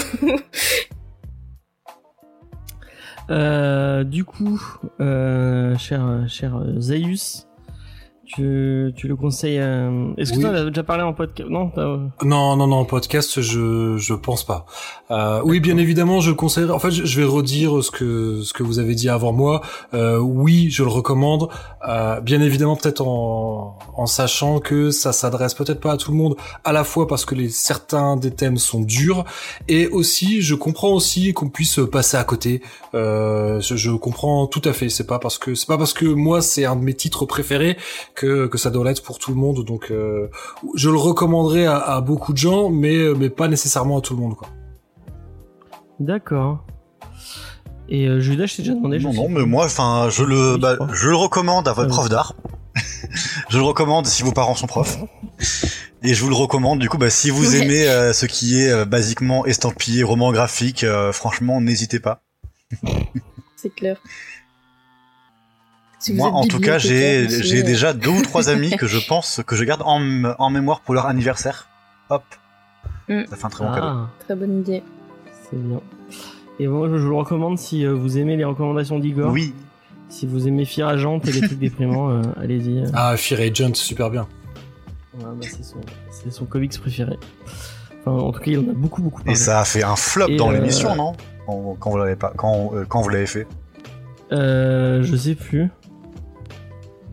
Fear Agents, je crois que c'est de même, je me demande si c'est pas la plus grosse émission de la, de la saison où vous Oui, l'avez parce fait. que c'est Akileos qui l'avait partagé. Ah, Akileos l'avait repartagé derrière et tout. On avait eu, on avait eu beaucoup, beaucoup de, de vues sur, cette, sur cet épisode. Euh, mais je sais plus. Faudrait que je... Non, Ok, j'avais ok, kiffé. ok. euh, J'aime Bah bien alors, c'est de- bah, ça devait être lui qui plaisantait trop souvent sur euh, moi quand je vous, quand j'ai des coups de cœur, euh, vous trouvez ça nul.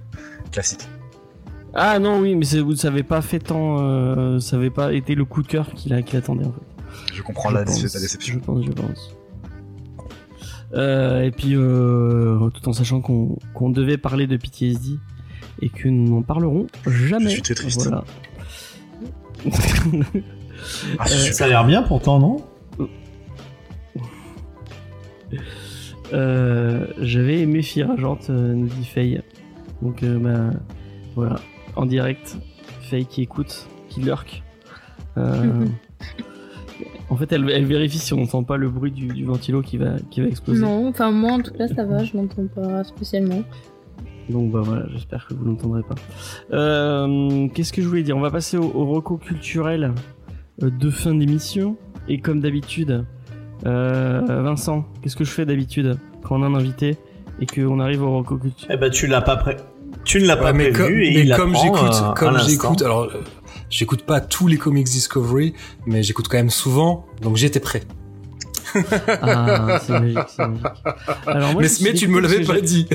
J'avais une reco pour euh, j'avais une reco pour Vincent ex- exprès pour lui et je ne retrouve plus le titre Euh, donc je suis un peu dégoûté euh, Aïe. tout en sachant qu'il ne la lira jamais je pense euh, puisque c'est un récit témoignage et une BD euh, je sais pas si c'est écrit par lui euh, mais euh, le dessin me fait beaucoup penser à Larsenet donc je sais pas si c'est écrit par Larsenet ou euh, par enfin, bref, j'ai cherché 30 ans et je le trouve plus.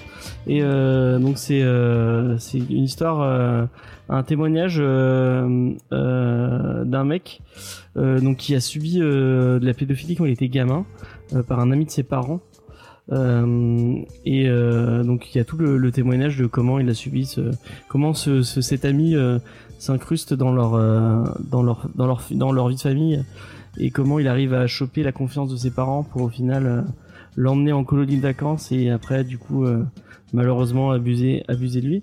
Et euh, ce que j'avais trouvé euh, assez euh, assez euh, assez euh, c'est marrant. euh, comment dire euh, que... non pas marrant au pire. poignant c'est que du coup on vit le, on, Ouais, ouais, avec James, des fois, sait pas.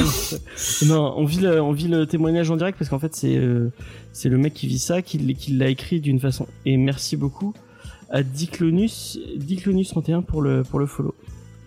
Merci beaucoup. Euh, en général c'est très bon, oui, je suis d'accord. Euh, euh, du coup, euh, c'est qu'on vit le, parce qu'en fait il raconte à son pote qui est dessinateur. Donc c'est un mec qui, vit ce témoignage, qui l'écrit et qui en discute avec son pote qui est dessinateur et qui en fait on, voit la, décision d'en faire une BD, d'en faire un témoignage en direct et euh, on voit qu'on le voit après partir euh, en discuter avec ses parents qui étaient pas au courant. Euh, donc on il y a y a toute cette discussion qui est vachement qui est vachement touchante et qui est vachement euh, intéressante. Et il y a pire, il y a la confrontation parce que le mec va dire se dit mais en fait qu'est-ce qu'il est devenu ce ce mec et, qu'est-ce qu'il a fait et et en fait il a besoin de d'aller le voir. Et euh, donc ils partent euh, ils, partent tous les deux. Et ils vont ils vont voir ce mec et ils le confrontent. Je, je, je, je vous dis pas comment comment il arrive à, à le confronter et qu'est-ce qui se passe mais euh, c'est euh, c'est une, une BD qui est très très poignante et euh, sur un sur un- une thématique qui est vrai qui est, qui est très dure euh, et qui euh, qui je comprendrais euh, ne, ne- qu'il y, a- y plein de gens qui n'aient pas envie de, de, de lire euh, sur ça mais euh, c'est euh, c'est c'est c'est c'est c'est un récit qui peut être intéressant. Euh, et je suis dégoûté de pas de plus retrouver le nom du tout. Est-ce que ça Voilà. s'appelle pas Pourquoi j'ai tué Pierre? Si c'est ça, c'est ça. Ah. Et bah lisez ça parce que c'est vraiment bien. Moi ça m'avait euh, ça m'avait vraiment euh, bon encore une fois euh, trigger warning euh, ça parle de de pédophilie mais euh, ça James, il adore façon- les trucs qui parlent de pédophilie, il y a un problème. non, moi j'ai un, un vrai. Alors j'en ai parlé plusieurs fois, mais j'ai un vrai attrait pour le true crime et pour les trucs un peu. Je sais pas pourquoi. Ça me, ça me genre par exemple, euh, fait entrer l'accusé. Je les ai tous regardés ouais. des milliards et des milliards de fois. Je pendant que je bosse sur Photoshop, je me mets un fait entrer l'accusé. Je les connais par cœur et pourtant je les réécoute euh, euh, en boucle. Et je sais pas pourquoi ça me, ça me calme. Ah ouais Parce que moi, non. Et, et quand t'as fini ton montage, super, euh, je vais sortir, je vais me faire découper en morceaux, génial. quand, quand t'as fini ton montage, est-ce que t'enfiles ton manteau en cuir et t'éteins la lumière et tu sors? Ouais, exactement. Je relève les, je relève mon, mon col de, de, de, de blouson et j'éteins la lumière, je sors avec, avec une petite musique. Bientôt dans le chat, euh, une commande directe pour un signalement Pharos à propos de l'émission. N'hésitez pas. Ah non, On rigole, mais c'est pas drôle. Bon, Non, mais je sais pas pourquoi j'ai un... et c'est marrant ce, ce, ce, ce délire avec le true crime. Ouais. Euh, ouais. Qui connaît maintenant euh, ses heures de, de gloire, hein, parce que toutes les chaînes YouTube qui parlent de, de true crime et, et les, les, les trucs Reddit et tout ça, euh, c'est vrai qu'on est quand même euh, sur une ère Ouais. du true crime. euh, C'est fou parce que j'en ai regardé plein. Ouais. Je connais Henry, Henry Portrait d'un serial killer, et super film. Bon, bref. Donc tu vas pas aimer, ne, ne regarde pas, Diane. Ok. Euh, mais euh, du coup, euh, des, des chaînes comme ça, mais j'en ai regardé plein, et il y en a plein que je trouve nul à chier. Je, les, les- enfin, arriver à parler, je trouve que c'est super dur d'arriver Ouais, à parler. Mm. d'un truc sans être euh, sans être euh, trop euh, dans le dans le sensationnalisme et dans le Mm.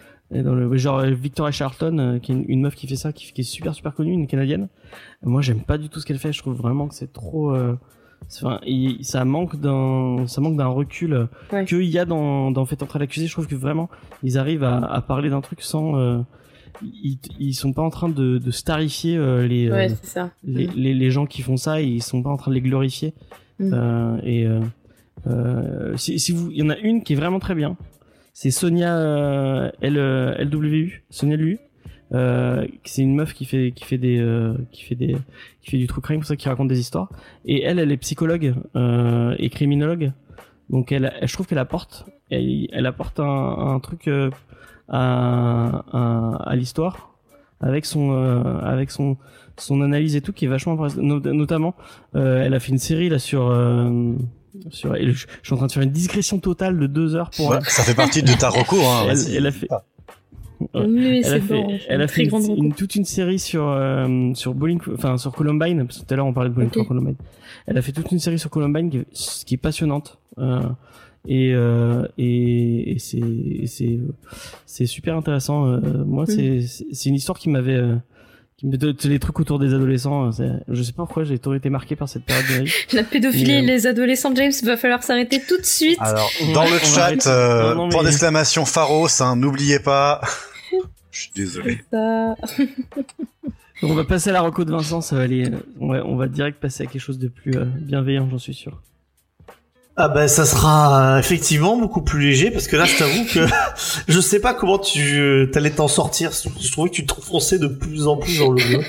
Euh, et c'est des fois c'est difficile alors que bon bah t'es pas le seul à écouter euh, ce brave Christophe Ondelat. euh.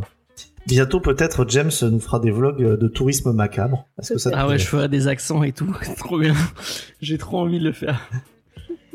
Ah, allez, allez écouter voilà les, voilà une bonne les idée. Christophe Ondat raconte. C'est c'est c'est d'un c'est d'un génialissime. Ok. Eh Bien, moi, je vais vous conseiller. Euh, je vous l'avais déjà un petit peu parlé, mais je vais vous vraiment vous conseiller, malgré tout ce qu'on a pu entendre sur ce jeu, euh, Cyberpunk 2077, qui est vraiment un petit bijou d'écriture, euh, avec des scènes qui sont extrêmement marquantes, qui peuvent être aussi euh, assez mouvantes. J'ai pas, j'ai, je pense que j'arrive à peu près vers la fin. Euh, je m'avance euh, vers ça. C'est excellent. C'est vraiment excellent. Alors c'est vrai qu'il y a eu un lancement un peu compliqué. Euh, mais si euh, si vous avez l'occasion, c'est vraiment une excellente histoire, surtout pour tous ceux qui aiment vraiment les s'impliquer et l'immersion dans les jeux vidéo.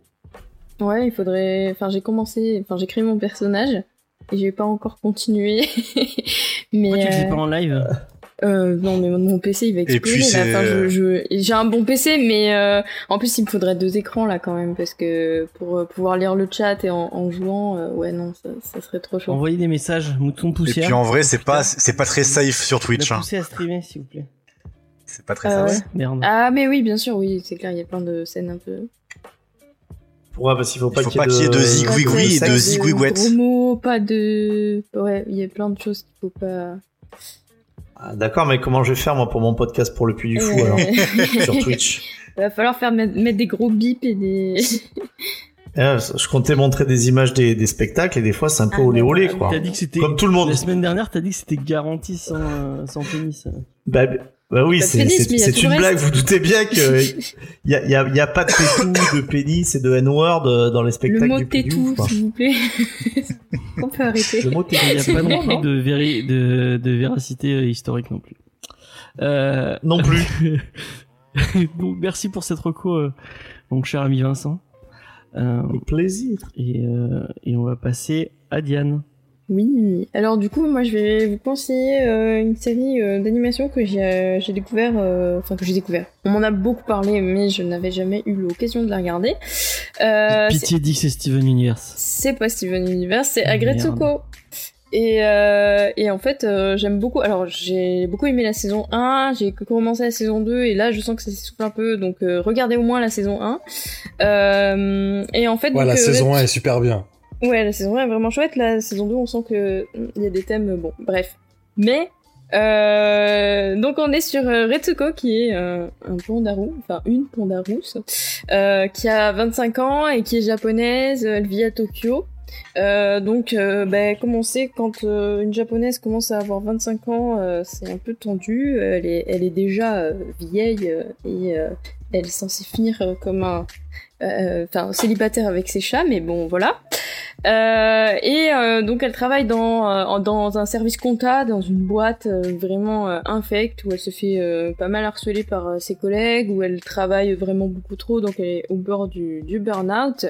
Et quand elle sent qu'elle va exploser, elle va soit dans les toilettes, soit le soir au karaoké pour faire du death metal qui contraste du coup énormément avec sa personnalité hyper gentille, hyper douce, euh, voilà.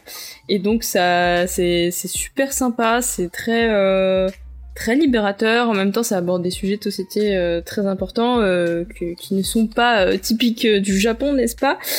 Et et ouais, et puis en même temps, on a aussi toute une galerie de personnages autour qui est vraiment qui arrivent à nous surprendre. Euh, on a euh, notamment euh, deux girl boss qui sont absolument fabuleuses. Enfin voilà, c'est très très chouette. Moi, je me suis vraiment, enfin, ça m'a vraiment fait du bien de me poser devant cette série et, de regarder ça. je me, voilà, ça m'a, ça m'a fait décompresser et voilà, je, je conseille très très fort. Et en plus, bah, il y a du death metal, donc c'est très bien. Ouais, c'est c'est vachement bien. Les épisodes sont assez courts. C'est Ouais, ouais, c'est hyper. Il euh, y, a vraiment moyen de se les enchaîner. C'est vrai que c'est parfait pour euh, t'as envie, euh, ouais, t'as envie de décompresser un peu. Tu te mates deux trois épisodes et, et ça va tout de suite mieux après quoi. ouais, c'est ça. Et puis voilà, le format court fait que bon, si tu t'arrêtes genre au bout de deux épisodes et que le lendemain tu reprends et tout, c'est pas grave quoi. Il y a pas un suspense incroyable qui fait que tu vas tous te enchaîner, mais en même temps, si tu veux regarder la suite, c'est très sympa aussi quoi. Donc donc ouais, j'ai. C'est ma série de droite préférée. Ouais. Diane, est-ce que tu connais Détroit Metal City euh... tu regardes. Je crois qu'on en a déjà parlé, mais alors, attends, je regarde. C'est un animé. Euh, c'est un, mec qui est très très fan de pop ah. suédoise, euh, toute douce et toute euh, toute gentille, qui parle d'amour et et, ah oui, oui, oui. On m'en a parlé, oui, euh, effectivement. Qui, euh, par un concours de, de circonstances, se retrouve à être devenir leader d'un groupe de death metal japonais. Yes. Euh, dégueulasse. au possible. et c'est c'est un, des animés les plus drôles. Et non, en manga, c'est même plus drôle. C'est disponible sur quoi C'est un, enfin, je sais pas où c'est disponible. Moi, je l'ai vu il y a pas mal. Je pense que ça pourrait te plaire. Euh, euh, Ah bah ouais, là, là, là, tu, là le pitch, tu m'as. Là, tu- je, suis complètement, je, je suis hypé là. J'ai pas l'impression que le- ce soit le- sur le Netflix. titre, c'est quoi que ce soit, mais... Le pauvre- Death Detroit Metal, Metal City. City. Ah, c'est euh, pourquoi Death? J'ai non Detroit. Je suis bête. Euh, ouais. Il y a un, attention, il y a un film avec, euh, il y a un film des années 90 avec euh, Edward Furlong du même titre, qui est très très bien d'ailleurs. Attends, D- Detroit Rock City, c'est le titre d'un album. euh, merde, maintenant j'ai peur de dire une connerie. C'est le titre d'un album de, de Kiss, non? Oui, bah, en fait c'est le, le, film, le film c'est sur un, un gamin qui euh, qui veut pas, qui veut aller à un concert de Kiss et qui est interdit d'y aller et, et, euh, enfin regardez-le c'est très drôle si vous aimez les stoners c'est très marrant mais le, le le la série japonaise est très bien aussi avec un pauvre petit euh, qui se retrouve à faire des trucs les plus dégueulasses possibles. Alors qu'il alors qu'il n'aime que euh, les amourettes et les et Et les petites fleurs et ce genre de trucs. Et c'est trop bien. Judas quelle est ta Ma recommandation est posée sur le bureau à côté de notre invité. Il s'agit de Habibi, qui est du coup le, la bande dessinée euh, de Craig Thompson, qu'il a faite après euh, ap- après euh, Blanquette. Oui, c'est ça, c'est bien Blanquette dont, on parle. Excusez-moi. Je... oui Et du coup, c'est une histoire euh, beaucoup plus. euh, bah, dé- dé- déjà, ça arrête d'être autobiographique. Et du coup, ça raconte l'histoire d'une euh, d'une ancienne esclave et d'un euh, et d'un enfant. Et je vais pas vous en dire plus parce que vraiment, on est sur du euh, sur des thématiques propres à la aux religions, aux sévices sexuels, aux trucs vraiment pas très pas très très euh, jojo. Et je trouve je, je, je le trouve beaucoup plus euh, dur à encaisser que euh, que Blanquette. Par contre, euh, je- quand je l'ai c'est lu, ça euh, qu'on offre à Vincent non, pour arrêtez, Noël. le pauvre. Par contre, vraiment, enfin moi je l'ai lu comme j'ai dit en première année de fac, ça m'est resté dans la tête un nombre incalculable de mois. J'y revenais tout le temps et genre je l'ai. C'est un énorme pavé aussi. Il fait plus de 600 pages et c'est un vraiment un excellent cadeau euh, si vous, enfin vraiment genre si quelqu'un vous offre ça, il vous aime parce que c'est un bel objet, c'est magnifique, c'est frappant, c'est trop trop bien. ok Mais d'ailleurs, c'était voulu hein, le, le fait que ce soit euh, tu sais, très dit que Mhm. qu'on s'éloigne complètement euh, du côté autobiographique, c'est parce que Craig Thompson, il explique que quand il est sur un projet, à la fin, Ouais. tu sais, il en peut plus. Et même, il avait même considéré après Blanquette, il s'était même posé la question s'il allait pas faire un truc genre euh, heroic fantasy. Euh, tu sais, il avait, il avait vraiment envie de partir dans. D'ailleurs, bah, ça se voit, c'est vrai que dans les thèmes qu'il a abordés, et, et il y revient, tu vois, il y revient, il revient à l'autobiographique de temps en temps. Et pareil là, il, on lui a, il y a quelqu'un qui lui a posé la question est-ce que tu raconteras d'autres parties de ta vie? Vu que t'as fait Blanquette c'est euh, Ginseng Woods et il dit bah là vu que je sors de Ginseng Woods j'ai envie de vous répondre non mais c'est sûr que j'y reviendrai donc euh, parce que tu vois après il va certainement parler dans un Ouais. truc fictionnel euh, rien à voir et puis euh, enfin ça je trouve ça je trouve Bah ça ouais, parce marrant que après Habibi, après il fait euh, il fait une bande dessinée de SF pour les jeunes. C'est trop cool. Enfin, ouais ouais donc euh, ouais Ah ouais, c'est c'est cool pour lui qu'il puisse se permettre de, de partir dans tous les sens quoi. Et moi j'enchaîne juste une, une autre petite digression avant de demander euh, son, sa reco à, à Zaius. Euh, et, et- je suis désolé pour vous, ça va être une reco euh, que vous ne dont vous, n'aurez pas accès malheureusement. Donc je vais juste vous, euh, comme un connard, vous donner envie et puis euh, vous, vous- ne pourrez pas le faire. Parce que euh, j'ai eu la chance et je et ça se je suis en train de dire un truc et il va me détester quoi, à partir du moment où je dis ça. Euh, euh, j'ai proposé à, à, à notre cher ami Judas euh, qui, euh, qui nous a dit au début, euh, quand, il s'était présenté euh, euh, la première fois, il nous a dit oui, oui, moi je, je maîtrise mon propre univers de jeu de rôle euh, euh, que j'ai créé, euh, dont j'ai écrit des romans et tout, euh, nanani, nanana. Et déjà à l'époque, il m'avait trop donné envie parce que son, son, son concept, je vais pas trop le dévoiler, mais il est, il est trop cool. Et euh, du coup, euh, il y a une semaine ou deux, je lui ai demandé, mais tu, tu veux pas maîtriser une nouvelle table euh, pour nous Ce serait trop bien. euh, J'ai trop envie de découvrir ton univers et, et euh, ça a l'air passionnant et tout, ça a l'air trop bien. Et euh, bah, on a lancé, enfin on n'a pas lancé la table, mais on a lancé l'organisation. Et j'ai pu jeter, mettre un doigt juste euh, euh, dans, dans, dans son univers. Et putain, mais mon dieu, qu'est-ce que c'est foisonnant et qu'est-ce que c'est, qu'est-ce que passionnant. Et il y a, y a plein de trucs de partout quoi.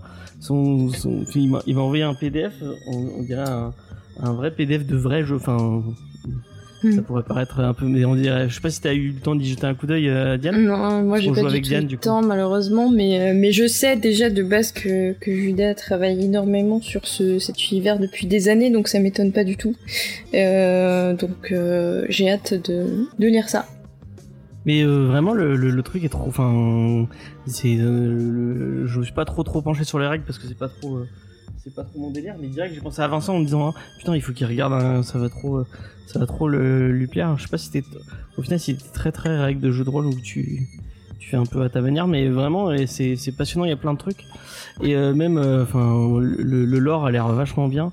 Et donc. Ouais, le lore m'intéresserait même plus à lire les règles. Bon, c'est des règles, pas, pas forcément ce qui me passionne le plus, mais ouais, le, lore, ça, ça risque d'être super intéressant. Je sais pas si tu veux en parler ou si tu veux garder ça. Là, actuellement, je, rou- je rougis parce là. que j'ai, parce que j'étais pas prêt à recevoir des trucs comme ça. Donc, euh, non, je vais pas pouvoir en, en parler, mais, mais, mais merci beaucoup. De rien. Ouais, on en parlera peut-être. Et du coup, mais je, je- comme euh, et Diane, elle sait que j'adore mettre les gens comme ça au pied levé euh, sur euh, sur euh, sur euh, en live surtout. Euh, je t'en ai pas proposé, mais si tu veux, on pourrait enregistrer les parties et bon peut-être pas les diffuser, mais au moins les enregistrer, voir si que, ce que ça donne, comme on a fait pour euh, pour la partie sur euh, sur euh, On Warhammer. peut tester, en vrai, je sais pas. On en parlera. D'accord, d'accord. J'ai cru qu'il allait dire oui direct et tout et, et qu'il serait obligé de le faire après, mais du coup il, Non, il arrive. j'ai failli. Plus, euh, j'étais à, deux doigts, puis j'ai fait. Ah, t'engages pas trop non plus. Et bah tu es très intelligent, tu as, tu as réussi. euh. Vincent, il, il, a pas réussi à faire direct, quoi qu'il avait peut-être envie en fait. Ouais, c'était sympa de le faire euh, Ouais, comme ça. marrant. Je suis dégoûté Bon, d'avoir. D'ailleurs, je vous l'annonce. Il a perdu J'ai- les rushs. J'ai perdu les rushs, j'ai perdu la fin. J'ai plus la dernière partie. Alors que la, la dernière Ah, partie, elle était bravo. trop bien. Euh, Bah ouais. J'ai. euh, Bah tu te souviens Comment plus tu fais pour Euh, perdre tes rushs à chaque fois euh, Mais parce qu'en fait, j'ai mon, j'ai j'ai dû, re- enfin, je- ça faisait un moment que je les avais, je les avais, j'ai, je les avais, j'y avais pas touché depuis un moment. mhm. Et mon euh, mon euh, mon PC, ça fait plusieurs fois que j'ai dû le pas le formater, mais j'ai dû virer euh, une bonne partie de ce que j'avais dessus. Et euh, bah, du Mais coup, pourquoi t'as dans- pas un disque dur sur lequel tu mets tes, tes trucs? Alors, j'espère que Faye ne t'écoute pas actuellement, puisque c'est ce qu'elle me répète depuis des mois et des mois Ah, euh, de me dire de m'acheter un disque dur. Je vais envoyer un message je- à Faye, je vais faire pourquoi James il a pas de disque dur? Non, arrête, elle va continuer. Ouais, c'est vrai ça. Non, je sais pas, je pense que ça pourrait t'aider un peu, genre tu mets les projets que tu n'as pas finis sur ton disque dur. Et voilà. Non, c'est Problème pas con, réglé. Ouais, surtout Et- qu'on a les sous du Tipeee pour s'acheter un truc comme ça, mais on l'a toujours pas Et fait. voilà. Et voilà. Après, je suis pas non plus persuadé que l'humanité attende avec non mais impatience. moi euh, j'aurais bien aimé la- me le remettre en tête en fait euh, avant de reprendre quoi. Mais tu sais que moi je les ai, enfin, je suis désolé, on est vraiment en digression totale. Mais allez, allez les écouter, franchement, le début il est trop bien. Moi je les ai réécoutés en, en- parce que je les avais montés en me souvenant de la partie, donc j'ai- c'était, ouais. c'était super frais. Et je m'étais dit, oh, bah, moi j'ai passé un bon moment, donc forcément à réécouter, je passe, je repasse un bon moment. Mais là je les ai réécoutés il y a, il y a une semaine ou deux, euh, en me disant, euh, mais tiens, parce que je suis en train d'essayer de, d'ailleurs je, je, je, j'essaie de relancer. euh, euh, Vincent pour euh, pour qu'on rejoue parce que j'ai trop hâte de rejouer euh, et parce que c'est un, un putain de MJ euh, mais vraiment écoutez écoutez écoutez le maîtriser euh, dans dans le enfin on, on le sent peut-être un peu moins que en, en vrai mais vraiment il, moi il a réussi à me lancer dans l'ambiance et tout. Et même nous qui euh, ça se sent euh, même Igor et, et Diane qui sont pas trop roleplay il a réussi à nous rentrer dans le truc et à nous faire à nous faire faire au final pas mal de roleplay. C'est con c'est surtout sur la fin où on, on, on- on était plus impliqué mais bon du coup vous l'entendrez pas euh, vous l'entendrez peut-être sur les autres parties. Mais euh, Faudra les croire sur Ouais, parole. mais vraiment, euh, c'était c'était trop bien. J'ai réécouté. Ça dure pas si longtemps. C'est une petite heure à chaque fois euh, de trucs. Ça s'écoute euh, super euh, super facilement avec une euh, avec. Excusez-moi. Merci euh, merci beaucoup XP pour le petit Ah, le petit merci, tips de 15 XP. euros. Merci beaucoup à toi. Euh, du coup, n'hésitez pas à les vous, vous les retrouverez sur le sur le site sur le site internet. Euh, et euh, allez écouter ça vraiment vous verrez c'était c'est c'est trop bien. Le, le son est pas tip top mais euh, ça, c'est c'est écoutable euh, super bien. Et euh, et j'ai passé euh, même en, en, en ayant plus trop l'histoire en tête j'ai passé un super moment à réécouter l'histoire. C'était super intéressant. Voilà. Bah, vous me direz par rapport justement avec Judal et c'est toujours intéressant aussi de voir les différences de MJ, comment chacun comment chacun voit un peu le jeu. C'est rigolo. Ouais, faudrait que tu, faudrait que tu, tu, tu jettes une oreille. Ça va être intéressant. Je vois. Après, Après, moi, ça risque de me gêner assez vite parce que je sais que quand je masterise, je réfléchis à plusieurs trucs à la fois. Du coup, j'ai tendance à beaucoup plus bégayer que lorsque là, quand on est euh, en émission. euh, du coup, mon, euh, mon bégaiement, je peux beaucoup plus le gérer. Parce que je, je suis focus que sur un truc, ce- sur ce que je suis en train de dire, ce que je vais dire et comment je le dis. Alors que quand je masterise, bah, genre, je pense à plein de trucs. Je- et du coup, enfin, ça, a ten- ça a tendance à vraiment faire que mon flow part en, en, su- en sucette. Donc, peut-être que ça peut me gêner. Après, on fera un test, à mon avis. Donc oui, après on peut garder les trucs pour nous, et puis si jamais t'es vraiment trop mal à l'aise, on supprime, et, Voilà. et voilà. Et vous le, et vous le garderez sous l'oreiller un peu comme, euh, comme euh, une lettre d'amoureux, quoi. Enfin, James, il va te Exactement. menacer tous les quatre matins de le publier, donc euh, peut-être que c'est pas la bonne idée. C'est pas impossible, ouais, effectivement. Je lui donne un truc en échange pour voir. C'est ça. Il est, il- On veut il des euh, photos de toi ado, euh, James. Putain. Mais comment, comment vous aurez jamais ça Jamais, jamais. Est-ce qu'elles existent encore au moins? Non, ça a été tout supprimé d'internet. euh. Putain, j'avais un Skyblog. C'était sur et Internet? J'ai eu, la, j'ai eu la l'intelligence de supprimer ce Skyblog beaucoup, beaucoup, beaucoup, euh, beaucoup, beaucoup. Putain, il Euh, faut que je check si le mien est supprimé. Non, euh, ils en suppriment pas souvent. euh. Moi j'en ai Ah oui, ils sont beaucoup encore- et ils sont tous encore actifs. Ah, faut, aller chercher ça. Moi, c'est le, je, je suis prêt à payer très très cher pour le Wattpad de de Diane. Euh, je, Mon Wattpad, fois. j'ai rien publié dessus donc ça sert pas à grand chose. Le, bah, le fanfiction.net. euh, Oui, là il y a enfin, plus de choses. J'ai j'ai dit à, à Ulysse que j'étais prêt à, à payer très cher, mais il avait pas l'air d'être ouvert à la, à la, à la négociation de Pas genre. de trucs. sous-voyable. Ma, ma soeur, elle aurait dit oui direct, quoi. Je Non mais moi je le paye plus cher que toi tu me payes donc en fait. Et moi, je vous donne mes dossiers gratuitement, quoi. Mes PES Mac, vous, le- vous les avez eu gratuitement, quoi. Mais je, je pense pas assez j'avoue, business. Mais Ouais. mais il y a personne qu'on a. Enfin, je l'ai mis en cachet. Sachez-le. C'est sur quelle émission? C'est sur Aoshi. Sur la- l'article de Aoshi, il y a un historique caché. Euh, qui est franchement c'est c'est c'est c'est pas caché bien bien bien difficilement Euh, donc euh, vraiment allez-y euh, et je personne nous en a parlé donc personne à mon avis a trouvé Mm. vraiment Ça doit intéresser aussi- euh, Ça euh, va aussi intéresser site, très peu de monde. hein. C'est très très spécifique comme intérêt, quoi. Je crois que ton frère est Si, si, ils en est souvenu, il a fait genre, oh putain, ce truc vieux là. Si, si, il s'en est souvenu. Et euh, 40 ans après, on va passer à la, à la recommandation de, de Zaius. Bah, pour la peine, je vous en faire plein, voilà, pour m'avoir fait attendre. Profite, c'est profite. vraiment- Non, non, non. Non, non, mais je, parce que je me suis dit, euh, qu'est-ce que je vais recommander? Donc j'ai pensé, bah, c'est quoi le dernier film que j'ai vu au cinéma? Bah, C'est Titan de Julia Ducournau, que j'ai bien aimé. Ah, je devais Euh, le voir hier, mais en fait, euh, il y en a la moitié des gens qui a annulé au dernier moment. Et Ah, elle ne regarde sur les gens, faut y aller tout seul au cinéma. Non, vraiment pas, je regarde pas du tout ton pseudo là. Euh, voilà, je me suis dit c'est quoi le dernier livre que j'ai terminé Euh, C'est Do What You Want, la biographie du groupe Bad Religion, euh, dont j'ai lu la traduction française qui a été éditée par Kicking Records, enfin Kicking Books pour le coup. Mais Kicking Records, c'est un label qui est situé pas loin de chez vous puisqu'il est il est basé à Nîmes. Euh, mais alors, la, on va dire la vraie reco, ça va être deux. En ce moment, je suis en train de lire euh, Riot Girl de Mathilde Carton, qui est, qui est journaliste. Donc, été édité chez Le Mot et le Reste. Et donc, euh, bah, c'est comme son titre l'indique, c'est un, un bouquin qui parle du mouvement Riot Girl. Donc, c'est pas mal centré quand même sur le personnage de, de Kathleen Hanna, euh, donc qui est la, la chanteuse de Bikini Kill. Euh, donc voilà, si vous vous intéressez au punk rock, au hardcore, euh, ou au féminisme, ou à tout ça à la fois, bah sachez que ça se lit vraiment très bien. Euh, si vous êtes client de, de petites anecdotes du monde de la musique, euh, voilà, moi c'est c'est vrai, je, je l'ai pas, je l'ai pas encore terminé. En plus, que ce que j'adore aussi, c'est qu'elle a fait un gros travail de recherche iconographique. Euh, elle a elle a récupéré plein de fanzines de cette époque. Euh, bah là, pour le coup, on revient à Black Hole parce que euh, comment euh, Kathleen Hanna elle vient de elle vient des coins de Seattle elle vient de d'Olympia. Euh, donc euh, donc pareil bah, si vous aimez bien Nirvana il est question de Kurt Cobain aussi euh, dedans. Mais c'est c'est un boulot de journaliste hein. c'est euh, et, et donc ouais il y a des pages il y a des pages de fanzine que du coup on peut lire et tout. Enfin moi c'est je, je me régale à lire ça même si je lis pas très rapidement parce qu'en ce moment je j'ai pas beaucoup de temps. Mais en, en parallèle je lis aussi alors là pour le coup ça n'a absolument rien à voir je lis Ad Astra qui est un manga de ah, c'est marrant, euh, Judas il l'a oui. recommandé dans le dernier. Euh... Ah ah bah voilà. Bon bah alors du coup je vais pas je vais pas euh, m'étendre dessus. Non mais vas-y vas-y vas-y. vas-y, vas-y Manga Discovery. Je suis curieux de, de, savoir. Non mais on peut.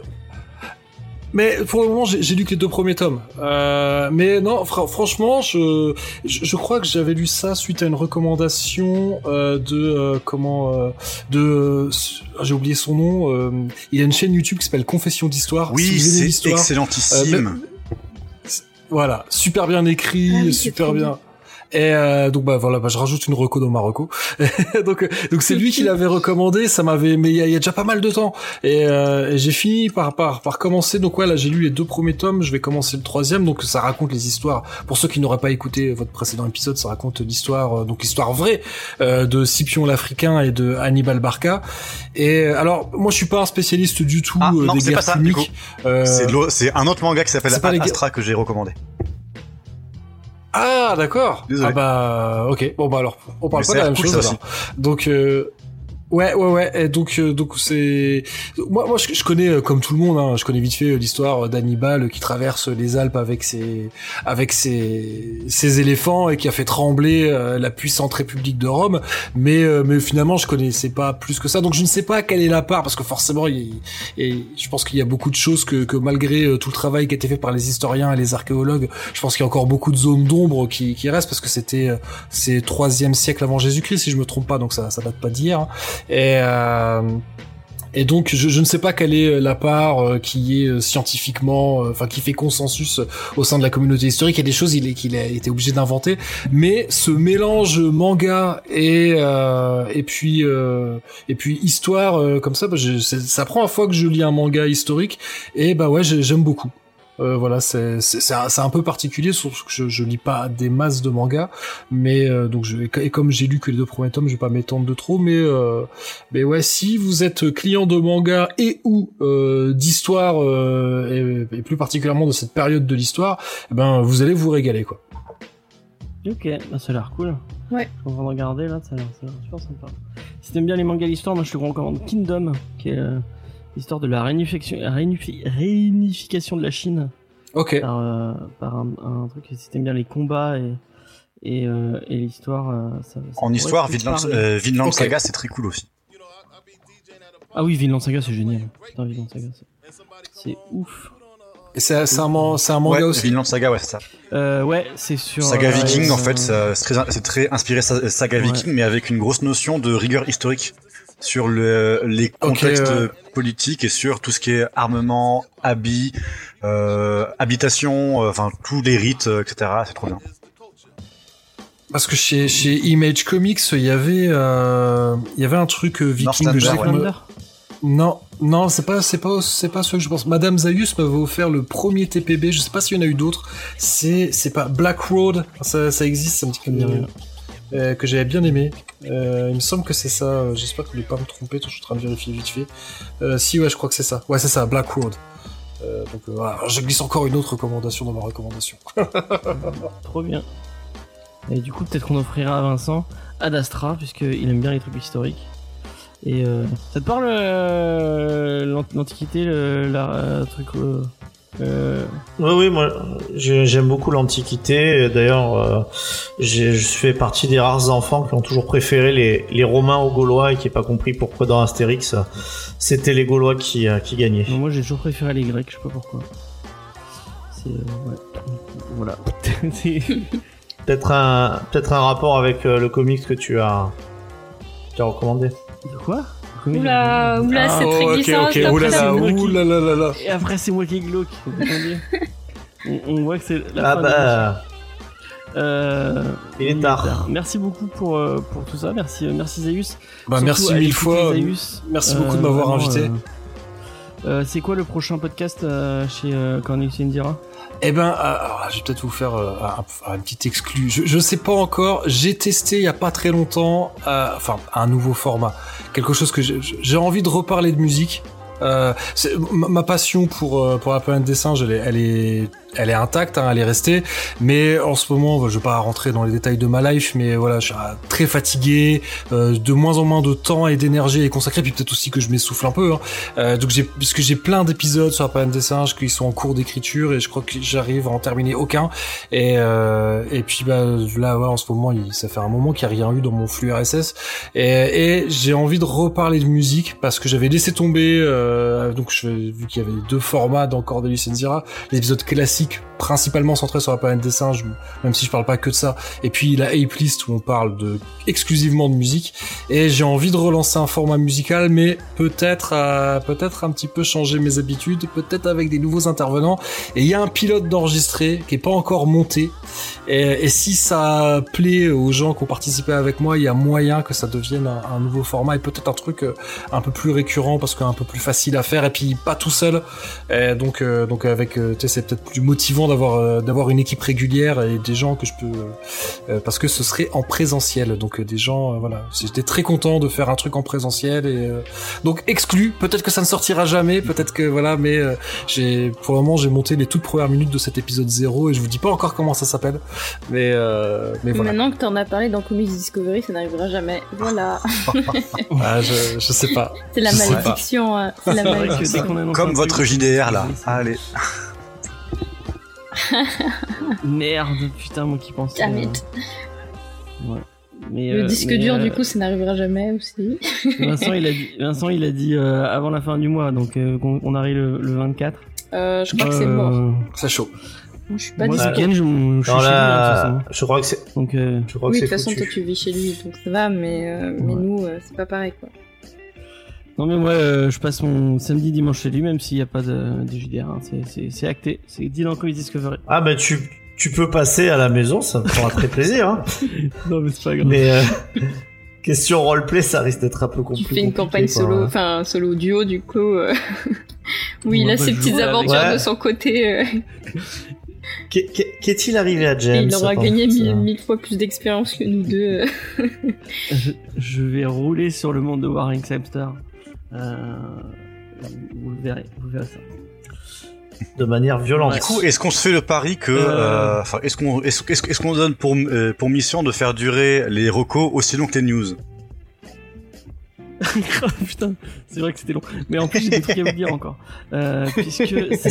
Aujourd'hui, c'était long. Cette semaine, Aujourd'hui, on- c'était long, Cette semaine, on, on- on est un peu actif. euh, puisque la vous êtes audioactif dernière- Et oui, est, on est toujours audioactif. Mais euh, la semaine dernière, on devait, euh, on devait faire une- un manga Discovery sur A Silent Voice. Euh, mais euh, bah, Nico a oublié, alors que ça fait trois mois qu'on avait posé la date. Du coup, on le fait cette semaine. Voilà, on il a, parler il a de- trop écouté France Inter et il a oublié. Voilà, exactement. En plus, il est prof, donc il- Bah oui, pour ça. Non, je vois pas écouter France Inter. Mais on lui posera la Je question pas, jeudi, je suis du pas coup. Ouais, voilà, on le On lui demandera. demandera, exactement. On demandera à Julie Nico s'ils écoutent France Inter. Euh, et on parlera de A Silent Voice. Euh, moi, c'est un, c'est un manga que je trouve très très important, euh, surtout au niveau de sa thématique, et ça va nous permettre euh, de parler de IGME et euh, bah, de harcèlement, puisque c'est ce que ça veut dire. Euh, IGME, c'est le harcèlement scolaire au, au Japon, Euh, et euh, bah, je pense que c'est un, un- une thématique intéressante et importante, donc on va en parler. Euh, Il y aura Diane, normalement, il y aura Judas. Ouais. J'espère que, euh, sachant que Judas n'a pas commencé à lire le, le, le, le manga. Va-t-il tout lire en un jour? Excusez-moi, je tapais une, une blague que- dans le chat, du coup j'ai pas pu. Sachant que moi, j'ai, j'ai, je me suis dit, euh, J'ai je me suis compris la dit, blague. Il y a, il y a trois semaines, euh, non, je me suis dit euh, il y a deux, trois jours, euh, ah tiens, il faudrait peut-être que je le relise. Et euh, j'ai commencé à minuit, à 5 heures du matin, j'étais en train de le relire. Ouais. J'ai fini, euh, j'ai fini les larmes, les larmes aux yeux euh, devant, devant. Donc Ah moi je pleure pas de toute façon. Le retour des larmes aux yeux. Moi ça me fait pas pleurer. Ça te fait pas pleurer? Non, Mais non, tu peux pas dire ça. mais si. je regarde, je le dis deux fois même. Ça me fait pas pleurer. Mais, après ça veut pas dire que ça m'émeut pas, hein. euh, faut pas croire. Hein. Moi je pleure devant des trucs nuls, euh, genre euh, je sais pas, euh, des vidéos de chiens. je pleure. Mais, mais sinon, les, les récits, c'est dur. Enfin, je sais pas pourquoi mon cerveau n'est pas connecté au canal lacrymal à ce niveau-là, je sais pas. D'accord. Qu'est-ce que tu appelles vidéo de chien, s'il te plaît J'ai besoin de savoir absolument. Alors, t'invite euh, bah, à- que- imagine ce que Je tu t'invite à écouter notre euh, épisode sur le Fury et Beastars. Exactement. Voilà. Parce que sache, Alors franchement, vous savez que je vous aime vraiment beaucoup et que souvent je vous écoute, mais alors celui-là, c'est vraiment l'épisode que je suis pas sûr En plus, il d'arriver. est à vachement cool. On a mon ben, rapport si au, chien. En si vrai, tu il est l'avais très écouté, tu, si tu l'avais écouté, tu saurais que euh, Diane se, euh, se voit comme un, un loup, euh, un jeune loup euh, prédateur euh, Alors, de, mon de moi petite ado, lapine. ressemble à Legoshi. Mais euh, mon moi actuel, non. Ah non, mais moi, moi c'est fini. hein. Depuis que t'as dit ça, je te vois. On va dire. Legoshi a grandi, et donc je Mhm. suis le Legoshi adulte. Voilà. Et en blanc, parce que vraiment en blanc il est beaucoup plus. Je sais pas si tu l'as vu, mais en, blanc il est beaucoup plus classe. Euh, je te vois comme ça. Moi, je l'aime sous toutes, avec toutes, Toutes ses ces coupes. formes. D'accord. Euh, alors que Faye vient de me dire bon vous abrégez. Donc, Oui, on, abrège, on abrège. Donc euh, jeudi Comedy Discovery, euh, comme on, on reste un podcast très très de droite, euh, euh, euh, samedi on va se foutre de la gueule des pauvres euh, et être du côté des riches puisque nous allons regarder Newport Beach en live avec vous et euh, que bah, si vous n'avez pas vu Newport Beach vous savez que c'est euh, un récit euh, adolescent où euh, euh, il y a un, petit pauvre de Chino qui, qui essaie d'infiltrer euh, un- une, Orange County, donc qui est un, un, quartier huppé de Californie. Et, euh, et voilà, on va, faire ça en live, c'est très, très cool et ce sera très drôle. Euh, Elena qui vient, qui revient pour nous dire, vous n'êtes pas encore au lit les enfants? Euh, tu pars en vacances? Normalement t'es en vacances, donc euh, attention. Euh, voilà, c'est à peu près tout. Qu'est-ce que j'avais à vous annoncer Euh, La semaine prochaine, point d'émission, puisque nous sommes en hiatus. Et on revient. Et James est en angoisse totale. Ouais. Qu'est-ce que je vais faire mardi, mon dieu Il va devoir faire de sa vie. je, ré- je vais réécouter un, un vieux Comedy Discovery pour me... Tu vas effacer des rushs et ça ira mieux. Voilà, exactement. Je ferai un, un podcast dans ma salle de bain comme, comme je. Bon, bah, de mardi dans deux semaines, on se fait la séance de JDR. Bah non, parce qu'on revient, euh, on revient très très fort en septembre Oh, saison 6 et euh, cette fois. Euh, Eh ouais, et euh, on trap. commence avec, avec, avec, avec, avec.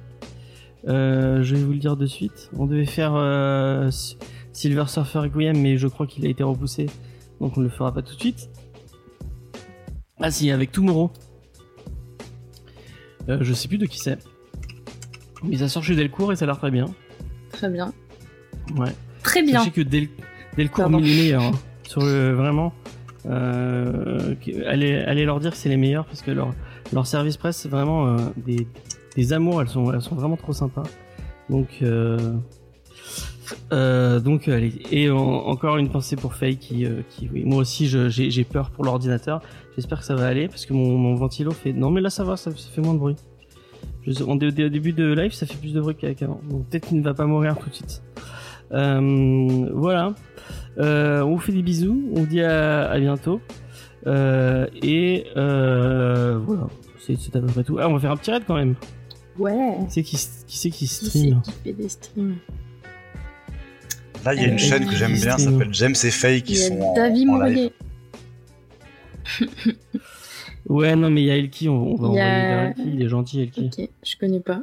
Enfin, ça me dit rien. C'est- C'est un pote à, à Libraire Ah, de son, euh, de son crew. Euh, XP te, euh, XP te demande bah, il y a un chien, je vais pleurer, qu'est-ce qui sort en podcast bientôt. Euh, ah oui, euh, mais j'ai pas fini de monter. Il y a le Retour vers les étoiles numéro 2 qui va bientôt arriver.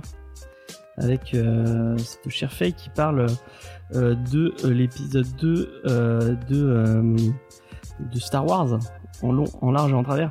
Et sachez que si vous suivez pas Geek en série et euh, on, va- on a supprimé le rush, allez-y très très fort parce qu'elle est en train de vous préparer des trucs. Mais des trucs, vous ne, vous ne savez pas quoi. J'espère que vous êtes très fan de, de sable, notamment. Euh, parce que vous allez vous allez vous en manger avec des invités très cool. Et enfin, voilà, j'annonce rien parce que sinon elle va me défoncer. Mais Bah déjà, Euh, j'ai l'impression que t'as donné un gros indice parce que là, je Ouais. j'étais pas au courant, mais j'ai l'impression d'avoir une petite idée de ce dont il va être question. Ben voilà, on pas en dire plus, bravo, mais vraiment ça a l'air euh, ça a l'air très très bien. Ça va être très très bien avec euh, avec des gens très cool. Donc allez- allez- allez-y, euh, followez et allez écouter tout ça parce que ça va être très très bien. La, la saison 6 de, de Geek en série, elle va être exceptionnelle, sachez-le. Euh, voilà. Et n'hésitez pas à aller écouter aussi notre podcast sur Suicide Squad pour monter Ouais. ces chiffres impressionnants de 36 écoutes au moins à Je l'ai 50. sorti, euh, je l'ai sorti au pire moment possible, je crois. Euh, mais allez-y, allez écouter. Et en plus, il est vachement bien. hein. Moi, je l'ai trouvé, je l'ai trouvé cool. avec euh, avec Vincent qui euh, qui nous parle depuis ses toilettes. Euh, Comme toujours. C'est génial. Ouais. Ouais.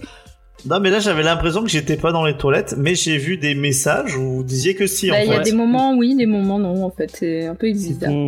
c'est- ton don. Je- il a un, don exceptionnel. N'importe quel micro qu'on lui file, et il sonne comme ça. Vincent, c'est un peu le Ah, toilette du podcast, quoi. Voilà. Ah ouais, c'est- moins sympa, ça, Judas. Tu préfères les toilettes, tu préfères les toilettes ou tu préfères le l'air d'autoroute de, de Diane euh, avec les avec les camionneurs et les, et les motos qui passent à 200 000. Bah, je, je pense que euh, c'est peut-être pour ça que des fois, on a que 36 écoutes. yes. Allez, Peut-être que les choses commencent à Mmh, s'expliquer un petit ça. peu. allez voir, allez voir Elki. Dites-lui des trucs gentils. Et puis euh, lâchez un petit follow, vous verrez. Bye il est bye, soin de vous. Ça a marché. Salut. Ciao. marché. Merci de nous avoir écoutés. Au revoir. À bientôt.